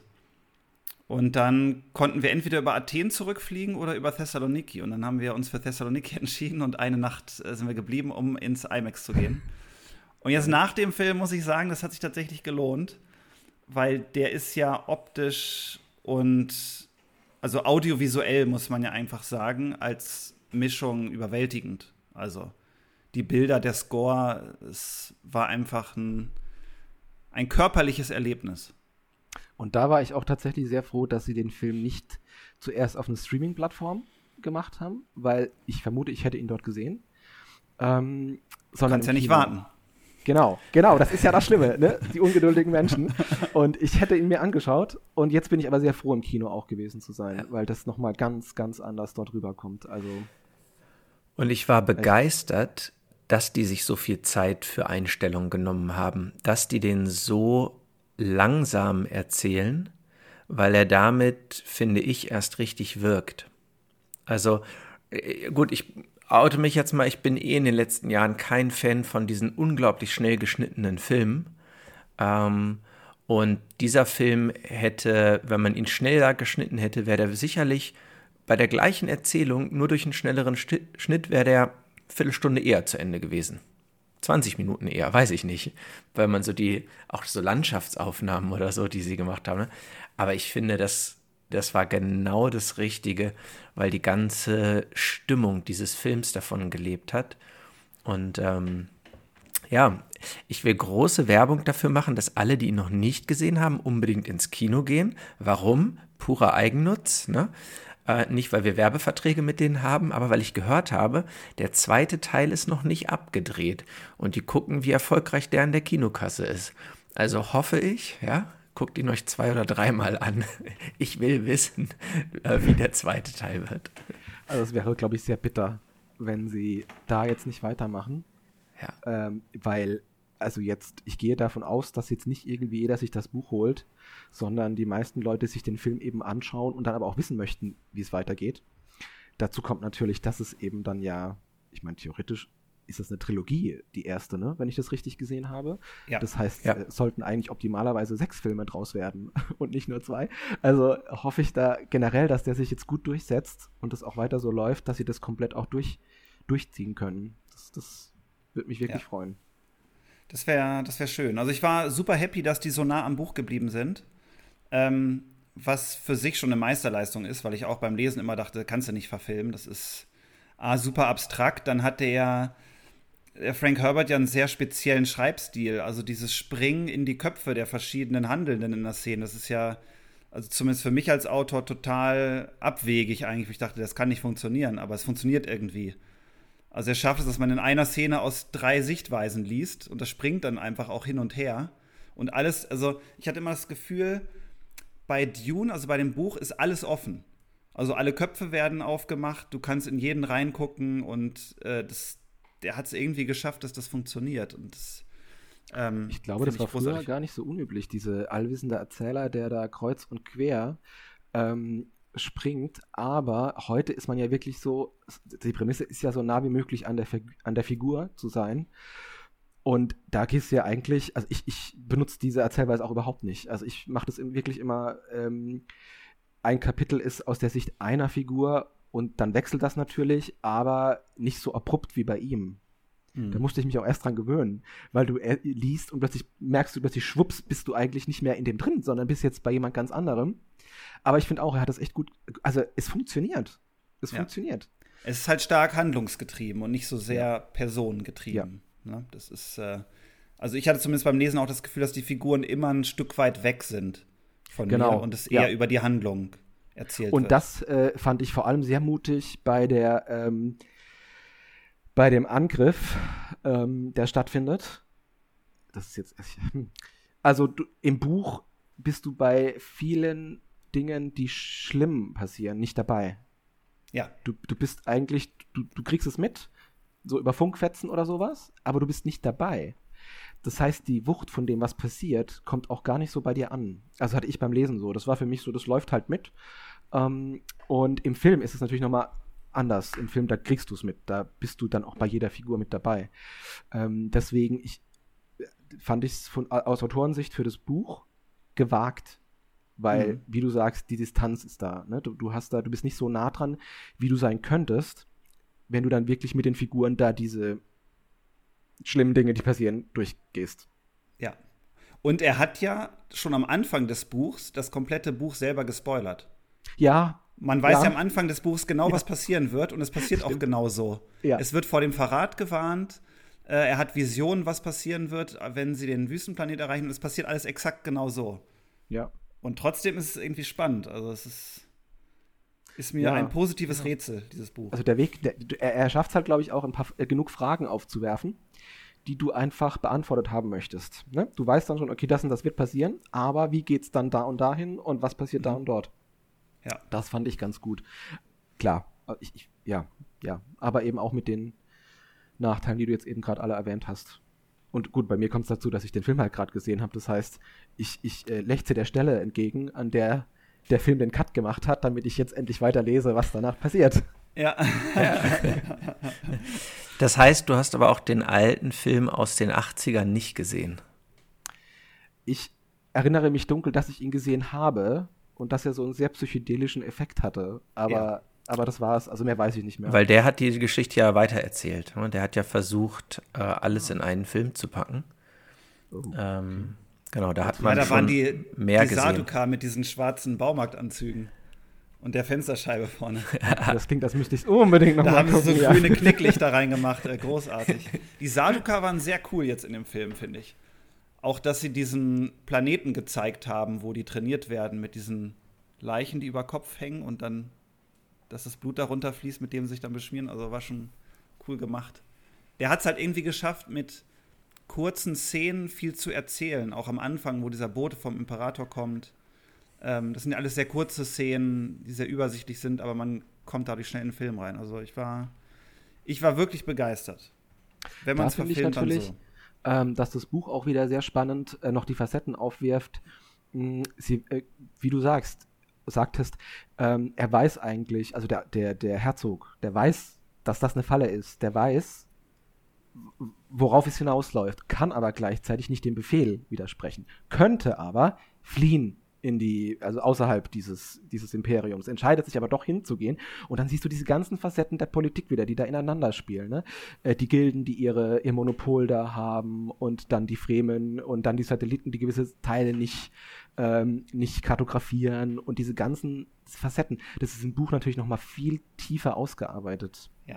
Das ist, das finde ich auch immer sehr spannend. Warum handelt er dann so, wie er handelt? Und sie wiederum, also die, die, die, ähm, na, die Frau, die Lady Jessica hieß sie, glaube ich, oder? Ja, ja, ja, die Mutter. Genau. Mhm. Die Mutter. Ach, das genau. fand ich richtig, ja, richtig cool.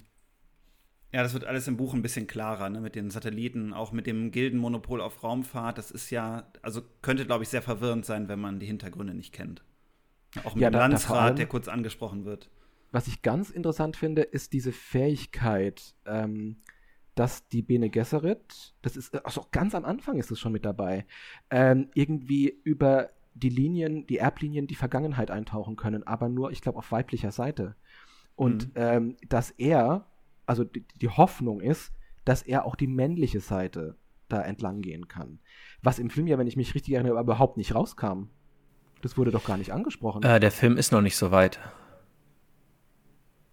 Okay. Ja. Kann man vielleicht noch irgendwie einen Spoiler-Kommentar davor Ich möchte festhalten, dass das im Buch ganz am Anfang war. ja, das war aber äh, ist ein interessanter Fakt, weil das war die Inspiration für Robert Jordan im Rat der Zeit mit den Aes Sedai, mit der Magie, die nur auf der weiblichen Linie funktioniert. Kleiner Fun Fact. Was ich auch oh. noch nicht kenne warum ich auch sehr gespannt bin. Da wird es bei mir jetzt auch mit der Verfilmung dann losgehen. Ja, die Mal Bücher gucken, unbedingt lesen. Ich dann bin und dann werde ich wahrscheinlich auch zu den Büchern greifen. Ja, die Bücher, übrigens äh, kurze Korrektur von irgendwo mittendrin. Also es sind wirklich, es sind 37 deutsche Bände äh, gewesen. Äh, Joshua hatte recht, es waren nicht über 40. 28 äh, bis Heine, oder von Heine und danach Pieper, aber bis 37. Also sehr zu empfehlen. Rat der Zeit lesen. Ähm, gut, ist ja. zwar Fantasy okay. und jetzt nicht Science Fiction, aber großes Kino. Ja. Okay, das ist notiert. Ja, dann als zweites haben wir noch Science der Woche. Mhm. Andreas, hast du eine Wissenschaftsnews aufgeschnappt, die dich als Science-Fiction-Autor in den letzten Tagen oder Wochen begeistert hat, von der du sagst, Mensch, das ist so die Science-News meiner letzten Zeit? Also Woche muss es nee, nicht sein. Also da erwischst du mich jetzt kalt. Ich habe zwar die Technology Review äh, abonniert und da sind auch immer, immer, wieder ganz spannende Sachen drin, aber die letzten Wochen habe ich die nicht gelesen. äh, die stapelt sich ja gerade noch. Ähm, deswegen habe ich da jetzt im Moment tatsächlich gar nichts. Nee. Dann würde ich gerne auf einen Punkt zurückkommen, wo wir schon bei Literatur sind. Äh, die drei Sonnen. Äh, kennst du das? Oder hast du es vielleicht sogar gelesen? Äh, ich, hatte, ich hatte tatsächlich angefangen und müsste noch mal probieren, wieder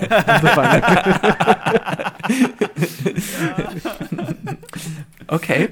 Der Anfang ist ein bisschen zäh, muss ich sagen. Mit der Kulturrevolution. Das ist ein. Das kommt aber noch in Fahrt. Ja. Okay. Also um, ähm, ihr, ihr, ich soll das noch mal probieren, ja? Ja.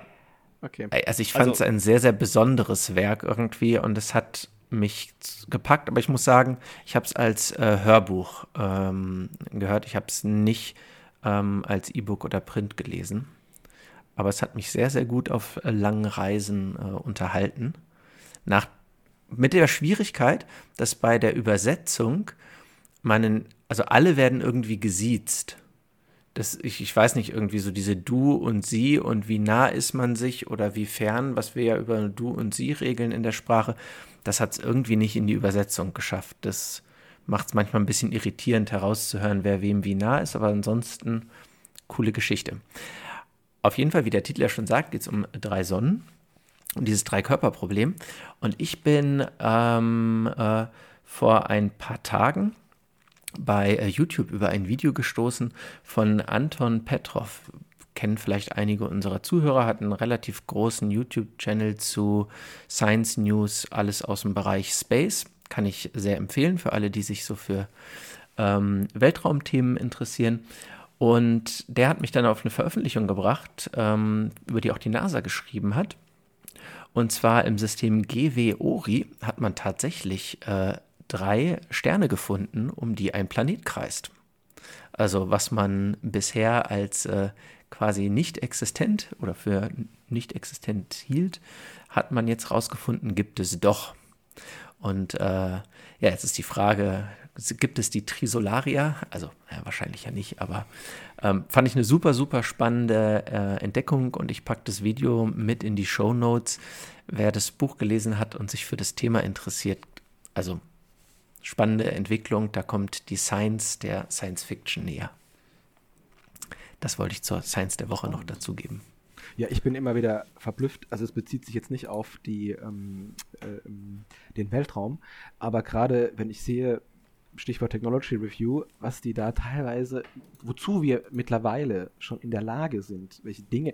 Ich weiß noch, ich war, ich war noch total verblüfft, als ich da gelesen hatte, ähm, dass sie eben im Labor schon aus äh, ja, Organoide züchten. Also für Menschen, die zum Beispiel Krebs haben, Organoide nachzüchten, den Krebs nachzüchten, um dann Medikamente zu entwickeln, die exakt für diesen Menschen auf diese, diesen Krebs ausgerichtet sind. Also quasi individualisierte Medizin. Also, wo ich auch dachte, wow, wir sind eigentlich schon zu so vielen Dingen in der Lage. Und jedes Mal entdecke ich irgendwas, wo ich dann nur, nur sage, unglaublich. Dann war auch mal Bakterien, die Plastik zersetzen. Wo ich mhm. dachte, geil, ja. coole Sache. Dürfen halt nicht entkommen. Wäre halt blöd. Aber ansonsten, äh, coole Sache. Und das sind so, ja, ich muss dringend weiterlesen. Ich muss mal gucken, was in den letzten Ausgaben wieder so drin war. Ah, okay. Technology Review ab, äh, abonnieren. Ich äh, mache mir, ja, also ich schreibe ich mir mal auf. Spannend. Und äh, auch da sind immer mal wieder ähm, Sachen drin, wo ich denke, oh, da würde es sich doch lohnen, das äh, ja daraus eine Geschichte zu stricken oder es eben einzubauen, mhm. was die technische Entwicklung da angeht. Ja, spannend. Vielleicht sollte ich es auch mal abonnieren. Kann man ja wahrscheinlich auch digital abonnieren, oder? Kann man digital abonnieren, ja. Oder auch einfach mal so eins holen zum, zum Reingucken. Also ja. äh, muss, muss man nicht zwangsläufig abonnieren. Aber ich habe es jetzt mal gemacht, weil das mich jetzt dann so oft Sachen drin waren, wo ich gedacht habe, wow, spannend, ähm, dass ich da auch immer up to date bleiben wollte. Kann man auch mal nachschlagen, ist vielleicht gar nicht schlecht. Gar nicht schlecht. Ja, ja genau. Ja. Andreas, wir haben am Ende noch ein paar Fragen an dich, weil unsere Gäste äh, fragen wir noch immer ganz gern nach so ein paar Hintergrundinfos zu ihren, äh, zu dem, was sie so mögen, was sie für Vorlieben haben in der Science Fiction. Ähm, das sind so ein paar Entweder-Oder-Fragen. Wir haben so ein paar Sätze zum Vervollständigen, die würden wir einmal mit dir durchgehen. Mhm. Einfach Impul nach dem Impuls antworten, nicht lange drüber nachdenken. ähm, feuer einfach die Antwort raus, die dir in den Kopf kommt.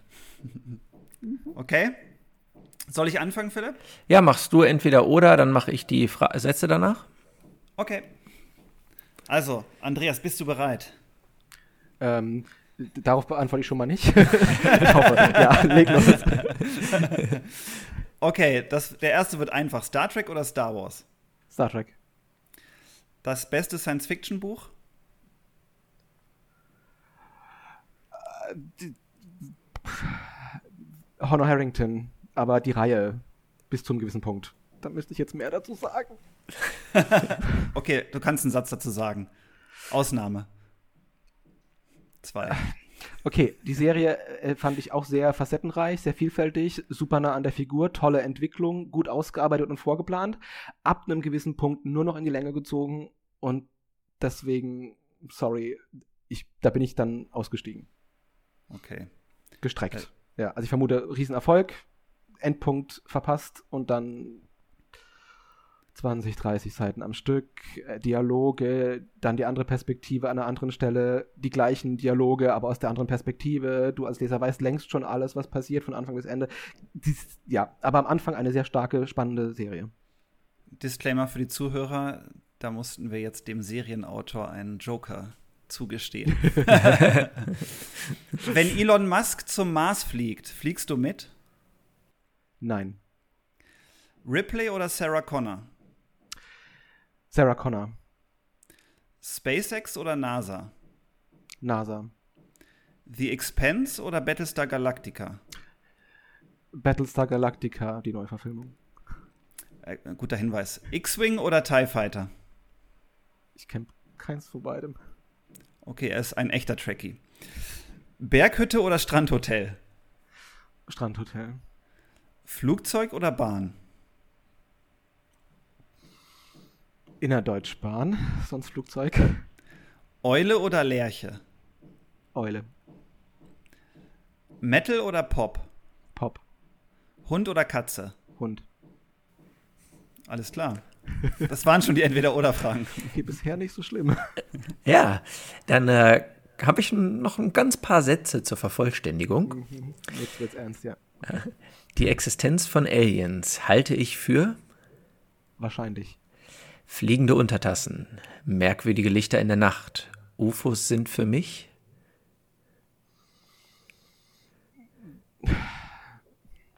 nicht existent. Könnte ich mir einen Schriftsteller als Mentor aussuchen, tot oder lebendig, wäre das?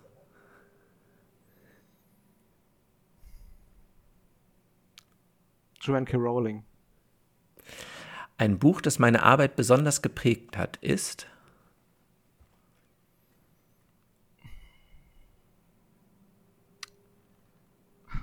Ja, ein Sorry in dem Fall, aber Harry Potter. Würde Hollywood anklopfen und mir anbieten, nur eins meiner Bücher zu verfilmen, dann wäre das. Bezogen auf eine Serie wäre es ähm, das Erbe der Macht. Aber das ja äh, in dem Fall primär Serien sind, die ich geschrieben habe, wäre eine Folge davon dann blöd. Es müsste dann schon alles sein. Wir haben noch mehr Joker, es ist okay. Tut mir völlig leid, ja, ich weiß. Zeitreisen sind doch möglich. Ich reise in das Jahr. Hm. Hm. Hm. 1933. Aliens besuchen mich zu Hause und ich stelle ihnen diese eine Frage.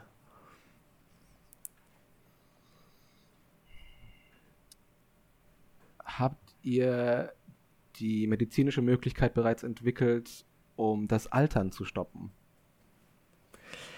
In der Zukunft wird die Menschheit neue Probleme geschaffen und alte gelöst haben. Dieses Problem wird sie gelöst haben.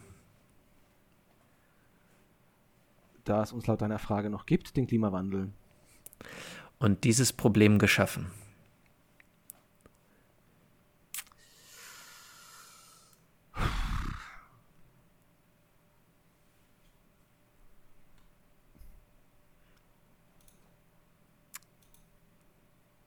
Eine zu starke Technisierung. Müsste ich jetzt aber eigentlich auch weiter ausführen. Ich schaue mal kritisch in die Regie zu Joshua. Haben wir noch einen Joker in der Hinterhand? Der Daumen geht Aber nach oben. Einen habe ich noch. Ja. also ich finde, ich bin Science-Fiction-Autor, ich mag Technik und finde es total cool. Und wenn es einen Chip gäbe, den ich mir in den Körper einpflanzen lassen könnte, um Körperwerte zu prüfen oder sonst was, äh, bin da immer voll mit dabei. Aber ich bin gleichzeitig auch immer so ein bisschen, äh, habe ich das Gefühl, durch Technologien und durch die Schnelligkeit unserer Gesellschaft verlieren wir so ein bisschen den Bezug zu uns, zu uns selbst, zur Natur, zu, zum Ich, zum, äh, ich habe da auch eine Zeit lang tatsächlich auch Meditation stärker gemacht und gemerkt, was für einen Unterschied das macht in der Selbstwahrnehmung. Und meine Vermutung oder meine, meine Befürchtung in dem Fall wäre jetzt, wir lösen viele Probleme, die wir äußerlich haben. Also die müssen wir lösen. Wir werden sonst kaputt gehen. Gerade jetzt eben zum Beispiel den Klimawandel um, oder äh, jetzt die Pandemie, die wir hoffentlich gelöst haben. Anderes Thema, aber in diese Richtung. Und wir verlieren aber, glaube ich, in dieser schnelllebigen Zeit ganz oft den Bezug zu uns. Ähm, es wird kälter, es wird schnelllebiger, es wird einsamer, so diese Sachen. Und ich glaube, das nimmt mit weiterer Technisierung eher zu. Weil man, glaube ich, jetzt auch gerade gemerkt hat, dass eine Videokonferenz äh, was Cooles ist, was aber nicht die persönlichen, den persönlichen Kontakt ersetzt. Also jetzt auf uns bezogen hier, es ist total cool mit euch hier zu quatschen, aber auf einer Messe persönlich wäre es vielleicht noch geiler.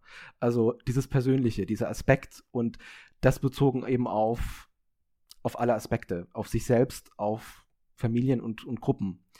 Und ich glaube, wir gehen immer noch so ein Stück weit in die Richtung, dass Technisierung uns das ein Stück weit nimmt. Wobei ich eben kein, auf der anderen Seite eben kein Technikskeptiker bin, weil ich es selbst mag. Aber die Balance ist, glaube ich, was ganz, ganz Wichtiges in dem Kontext. Ähm, ne? Also Freunde, die jetzt eben viel Homeoffice machen, finden das cool, die können dann auch zu Hause bleiben. Aber auch als Autor habe ich eben auch gemerkt, ähm, nur zu Hause arbeiten ist auch blöd. Also das macht mehr Spaß mit anderen Menschen. Und so dieser, dieser Aspekt, die, dieser, da fällt mir immer der bekannte Spruch aus der Medizin ein, die Dosis macht das Gift. Und ähm, ich glaube, da, also da würde ich sehr dazu neigen, dir zuzustimmen. Ich glaube, für die Frage von Technik und Technikeinsatz, das ist so umfassend, ähm, uns das betrifft, dass wir die richtige Dosis, glaube ich, noch gar nicht gefunden haben. Ne? Da äh, muss ich immer so äh, paradebeispielmäßig an äh, die Entwicklung des Röntgens denken. Ähm, als das Röntgen rauskam, war ja die ganze Welt super begeistert, was man mit dieser Zauberstrahlung machen kann, sodass man selbst in äh, Schulläden Geräte hatte, wo man dann ähm, bei gerade bei Kindern ähm, per Röntgen geprüft hat, ob die Schuhe richtig passen, weil man einfach super begeistert von dieser Technik war und man ein tolles Bild hatte, um gleich zu sehen, passt es oder passt es nicht. Ähm, die hatten sogar, wenn ich kurz einwerfen darf, auf dem Jahrmarkt äh, die Zauberschachtel, wo du deine Hand reinlegen kannst und die kannst du dann unterm Röntgenapparat sehen, einfach als Jahrmarktsattraktion. Ja. Und das ist ein ziemlich gutes. Ja, und da finde ich, da sind wir so mit manchen technischen Dingen gerade auch so an dem Punkt, wo wir noch nicht, glaube ich, so die Folgen absehen können. Also sowas wie Röntgen, da lachen wir alle heute drüber, muss man ja wissen, ionisierende Strahlung, bla bla. Aber ich glaube, so was gerade die Auswirkung auf uns gesellschaftlicher Struktur äh, angeht oder auch psychisch für uns, das haben wir noch gar nicht so richtig gut auf dem Schirm. Insofern finde ich da deinen Punkt sehr, sehr valide. Danke. Ja. Und ich werfe jetzt kurz was ein, was, das möchte ich ganz arg betonen, keine, keine Werbung sein soll. Aber ich äh, habe tatsächlich zu dem Thema, das in diese Richtung auch geht, was geschrieben. Ähm, und da geht es eben was natürlich Science Fiction ist, um die Möglichkeit des Klonens und die Möglichkeit, den Geist in Körper ähm, zu übertragen, was natürlich auch in dieser Form schon öfter da war. Aber eben gerade, wenn man, fand ich den Aspekt da ganz arg spannend, was passiert, wenn ein Körper ähm, oder wenn, wenn es billiger wird, den Körper zu wechseln, als den Körper zu heilen. Also angefangen von, äh, von, von so coolen Sachen, oder was heißt coolen Sachen, ähm, ich möchte mal äh, einen Mittagsbummel in Japan machen, übertrag meinen Geist in einen bereitstehenden Körper. So, also da brauchst du keine Transportzeit, kein Transportmittel, die irgendwie die Umwelt vernichten, coole Sache. Aber was ist eben, wenn du aus Klonmasse sowas ganz easy züchten kannst? Aber dann sagt die, heißt es irgendwann, ja, das Geld für die Heilung oder für komplizierte Heilung, um Gottes Willen, wieso sollen wir das noch benutzen, wenn du doch sofort einen neuen Körper haben kannst? Und das fand ich auch wieder einen spannenden Aspekt, den ich da auch wieder in einem Buch ähm, verarbeitet oder eingebracht habe. Ja. Erinnert ein bisschen an Altered Carbon. Hm? Ja, also ich hoffe sehr, dass das nicht, also das war natürlich, Altered Carbon war natürlich äh, durch die Netflix-Verfilmung auch in aller Munde. Ähm, es wird einen anderen, einen ganz anderen Einschlag haben, mit, auch mit ordentlichem Twist mit dabei, aber eben dann auch mit, mit verschiedenen Facetten drin, wovon einige bestimmt auch bei Altered Carbon abgedeckt waren. Wird haben, das heißt noch nicht erschienen? Das heißt Interspace One und wird nächstes Jahr bei Piper erscheinen. Und seit etwa einer Woche ist da auch schon Cover da und alles äh, und kann alles angeguckt werden. Oh ja, dann packen wir das doch direkt mal mit in die Show Notes für unsere Zuhörer. Vielen Dank. Ja, also äh, ihr merkt, das ist eben was, was auch wirklich, äh, was ich eben das Spannende eigentlich eben einfach an der Sci-Fi finde, dass man eben mhm. diese Aspekte mit reinbringen kann und sich dann diese Fragen stellt. Ein bisschen wie eine Simulation, ne? Bitte? Man hat ein Problem, ist ein bisschen wie eine Simulation, Science-Fiction-Buch ein gutes. Man hat ein Problem und simuliert das mal durch, was passieren könnte. Genau, und die Frage Spannend. darf sich letztlich natürlich auch jeder selbst beantworten, ähm, ob er das dann eher gut, eher schlecht oder irgendwie in der Mitte findet. Und das ist ja. Sehr reizvoll. Und es tut mir total leid, dass ich permanent ähm, das Spiel unterbreche damit. Alles gut, alles gut. Wir sind wir mit den wichtigen Fragen Phase. auch durch. Ja, aber einen Block haben wir noch die so ein paar äh, Spaßfragen zum Schluss. Ähm, würden deine Bücher verfilmt werden, zu welchem Streaming-Anbieter würden sie am besten passen? Und ich muss mich natürlich für einen entscheiden, ne? Ich kann nicht sagen, Klar. der dort, das dort. Okay, dann, dann Netflix. Netflix. Welche Filmstars würdest du die, für die Verfilmung deines Erstlings casten? Oh Gott. Nehmen wir mal Helios 4, da wir ja Science Fiction Podcast. Ja, ja, das Problem ist, dass ich bei Schauspielern, äh, ich sag dann immer die Rolle und die Rolle und äh, äh, bin bei Schauspielern ganz schlecht, da auch wirklich die Namen ähm, mir zu merken. Da kenne ich ähm, noch wen, der ist ja auch mit im Podcast. wen also meinst könnte, du denn? Oh, Moment, Moment. Ich könnte ähm, die Noriko Ishida von Helios 4, das wäre die ah, Christina Yang von Grey's Anatomy Ah ja, habe ich sogar Bild im Kopf. ja, super. Es tut mir total leid. Ich entschuldige mich bei jedem Schauspieler, den ich jetzt auf seine Rolle äh, hier festlege. Ähm, genau, das wäre das wär doch was. Ähm, ja, da haben wir noch wen gefunden.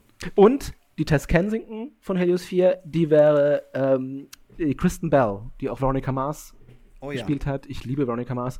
Und, und Forgetting Sarah Marshall. Bitte? Und Forgetting Sarah Marshall hat sie auch mitgespielt. Okay, den kann ich jetzt nicht. Unbedingt angucken. Okay, also ich mag sie als, äh, die, die, Schauspielerin finde ich sehr sympathisch von dem, was sie nach außen transportiert und war ein riesen Veronica Mars-Fan, also insofern. Da spricht mhm. sogar, und da ist, oh, da habe ich damals das Studio, ich habe gebettelt, ähm, dass sie die Synchronsprecherin von Veronica Mars, ähm, die Tess Kensington, also diese Figur, die ich auch nach ihr angelegt habe, sprechen lassen im Hörspiel. Und das haben sie ja. auch gemacht. Was uh, ich super, die Manja cool. Döring. Und das fand ich super geil, dass sie das, äh, Klasse. das hingekriegt haben. So als, da war ich dann Fanboy. Da war ich dann selber mit leuchtenden Augen und durfte sie interviewen und ach, das war geil. Ja, schön. Siehst, hat ja doch geklappt. Okay, nächste Frage. Mit welcher Kritik haben deine schärfsten Kritiker recht? Ähm.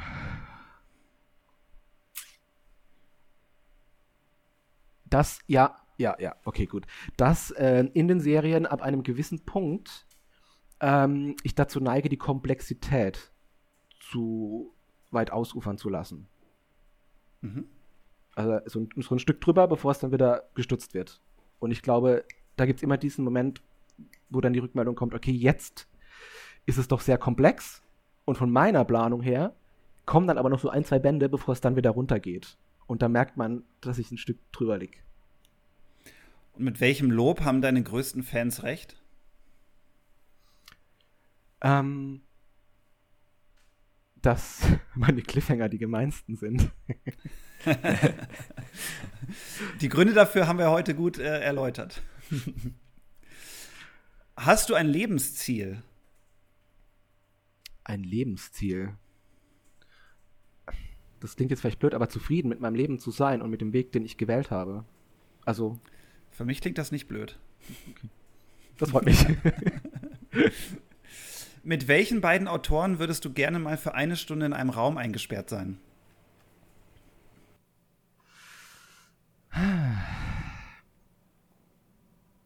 Da wäre jetzt auf jeden Fall auch J.K. Rowling mit dabei. Also das ist, ich weiß, das antworten wahrscheinlich viele, aber das ist einfach, äh, äh, als Mensch würde ich ihr da gerne einfach sehr viele Fragen stellen und sie fasziniert mich auch sehr. Und es ist ja ein spannender Weg, den sie zurückgelegt hat. Ähm, und tatsächlich würde ich gern als äh, zweite Person jemanden aus dem Star Trek Writers Room dabei haben, um da auszuquetschen über alles, was da im Hintergrund ist und wie Entscheidungen getroffen werden und die Strukturen und das, ja. Und warum aus Picard ver versaut wurde. das wollte ich nämlich fragen, welche Serie? Fragen, ne? ja, das wäre der Discovery Writers Room tatsächlich. Okay. Ja. In welchem Science-Fiction-Universum würdest du gerne leben? Oh, wie wir gesagt haben, ne, eine gute Science-Fiction-Serie beschäftigt sich auch mit sehr kontroversen Themen und ist in der Regel keine Utopie. Aber dann, ja, dann nehmen wir doch auch Star Trek. Mhm. Und in welchem SF-Universum willst du auf keinen Fall leben? Battlestar Galactica. Mhm. Was würdest du in diesem Universum machen, in dem du nicht leben willst? In dem ich nicht lebe. Mhm. Äh, du, äh, was ich verändern würde oder, oder Wenn du da leben müsstest, was, oh. was würdest du dann da tun?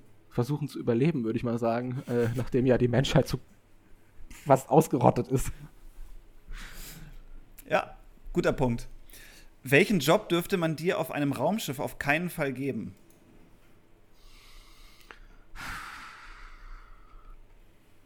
Ich habe zwar Informatik studiert, aber als Chefingenieur wäre ich, glaube ich, eine Niete. Was wäre eine ehrliche Rezension zu deinem Erstlingswerk in deinen Worten?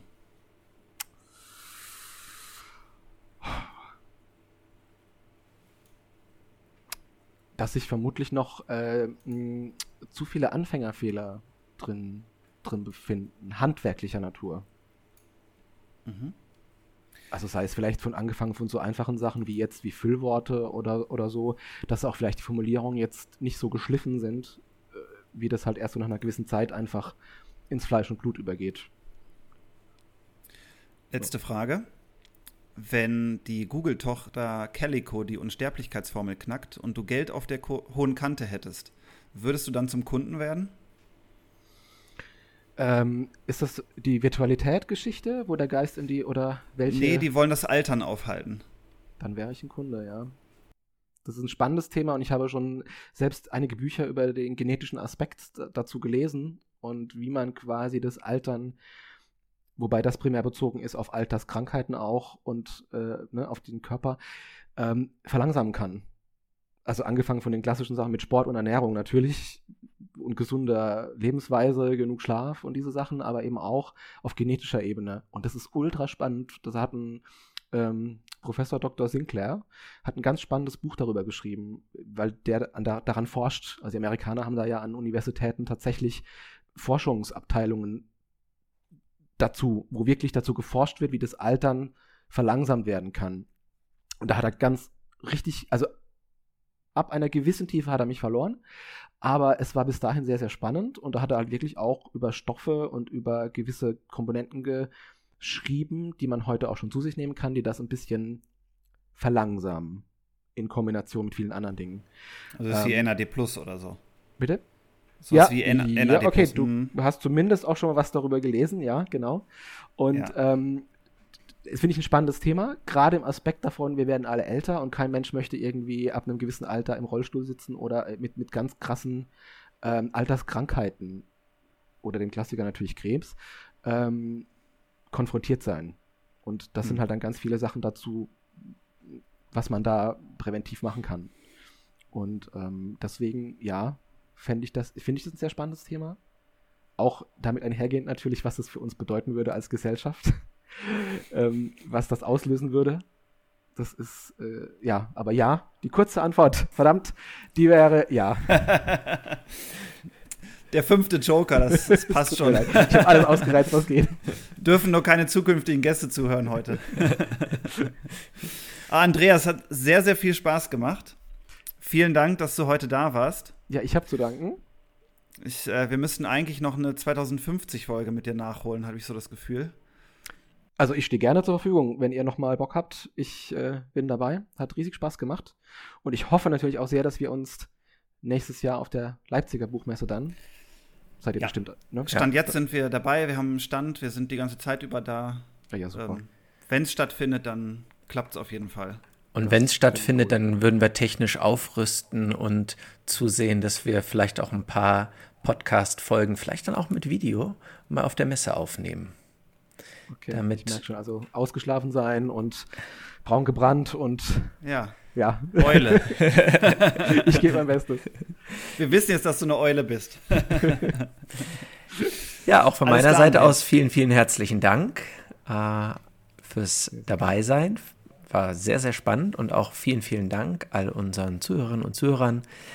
Und dann sage ich Tschüss und bis zum nächsten Mal. Ciao, ciao. Tschüss. Tschüss. Das war eine weitere Episode von Tree Corder, dem Science-Fiction-Podcast von Joshua und Philip Tree. Alle Infos zu dieser Episode findest du in unseren Show Notes unter treecorder.de. Schön, dass du dabei warst und wir würden uns sehr freuen, dich auch bei der nächsten Episode wieder begrüßen zu dürfen.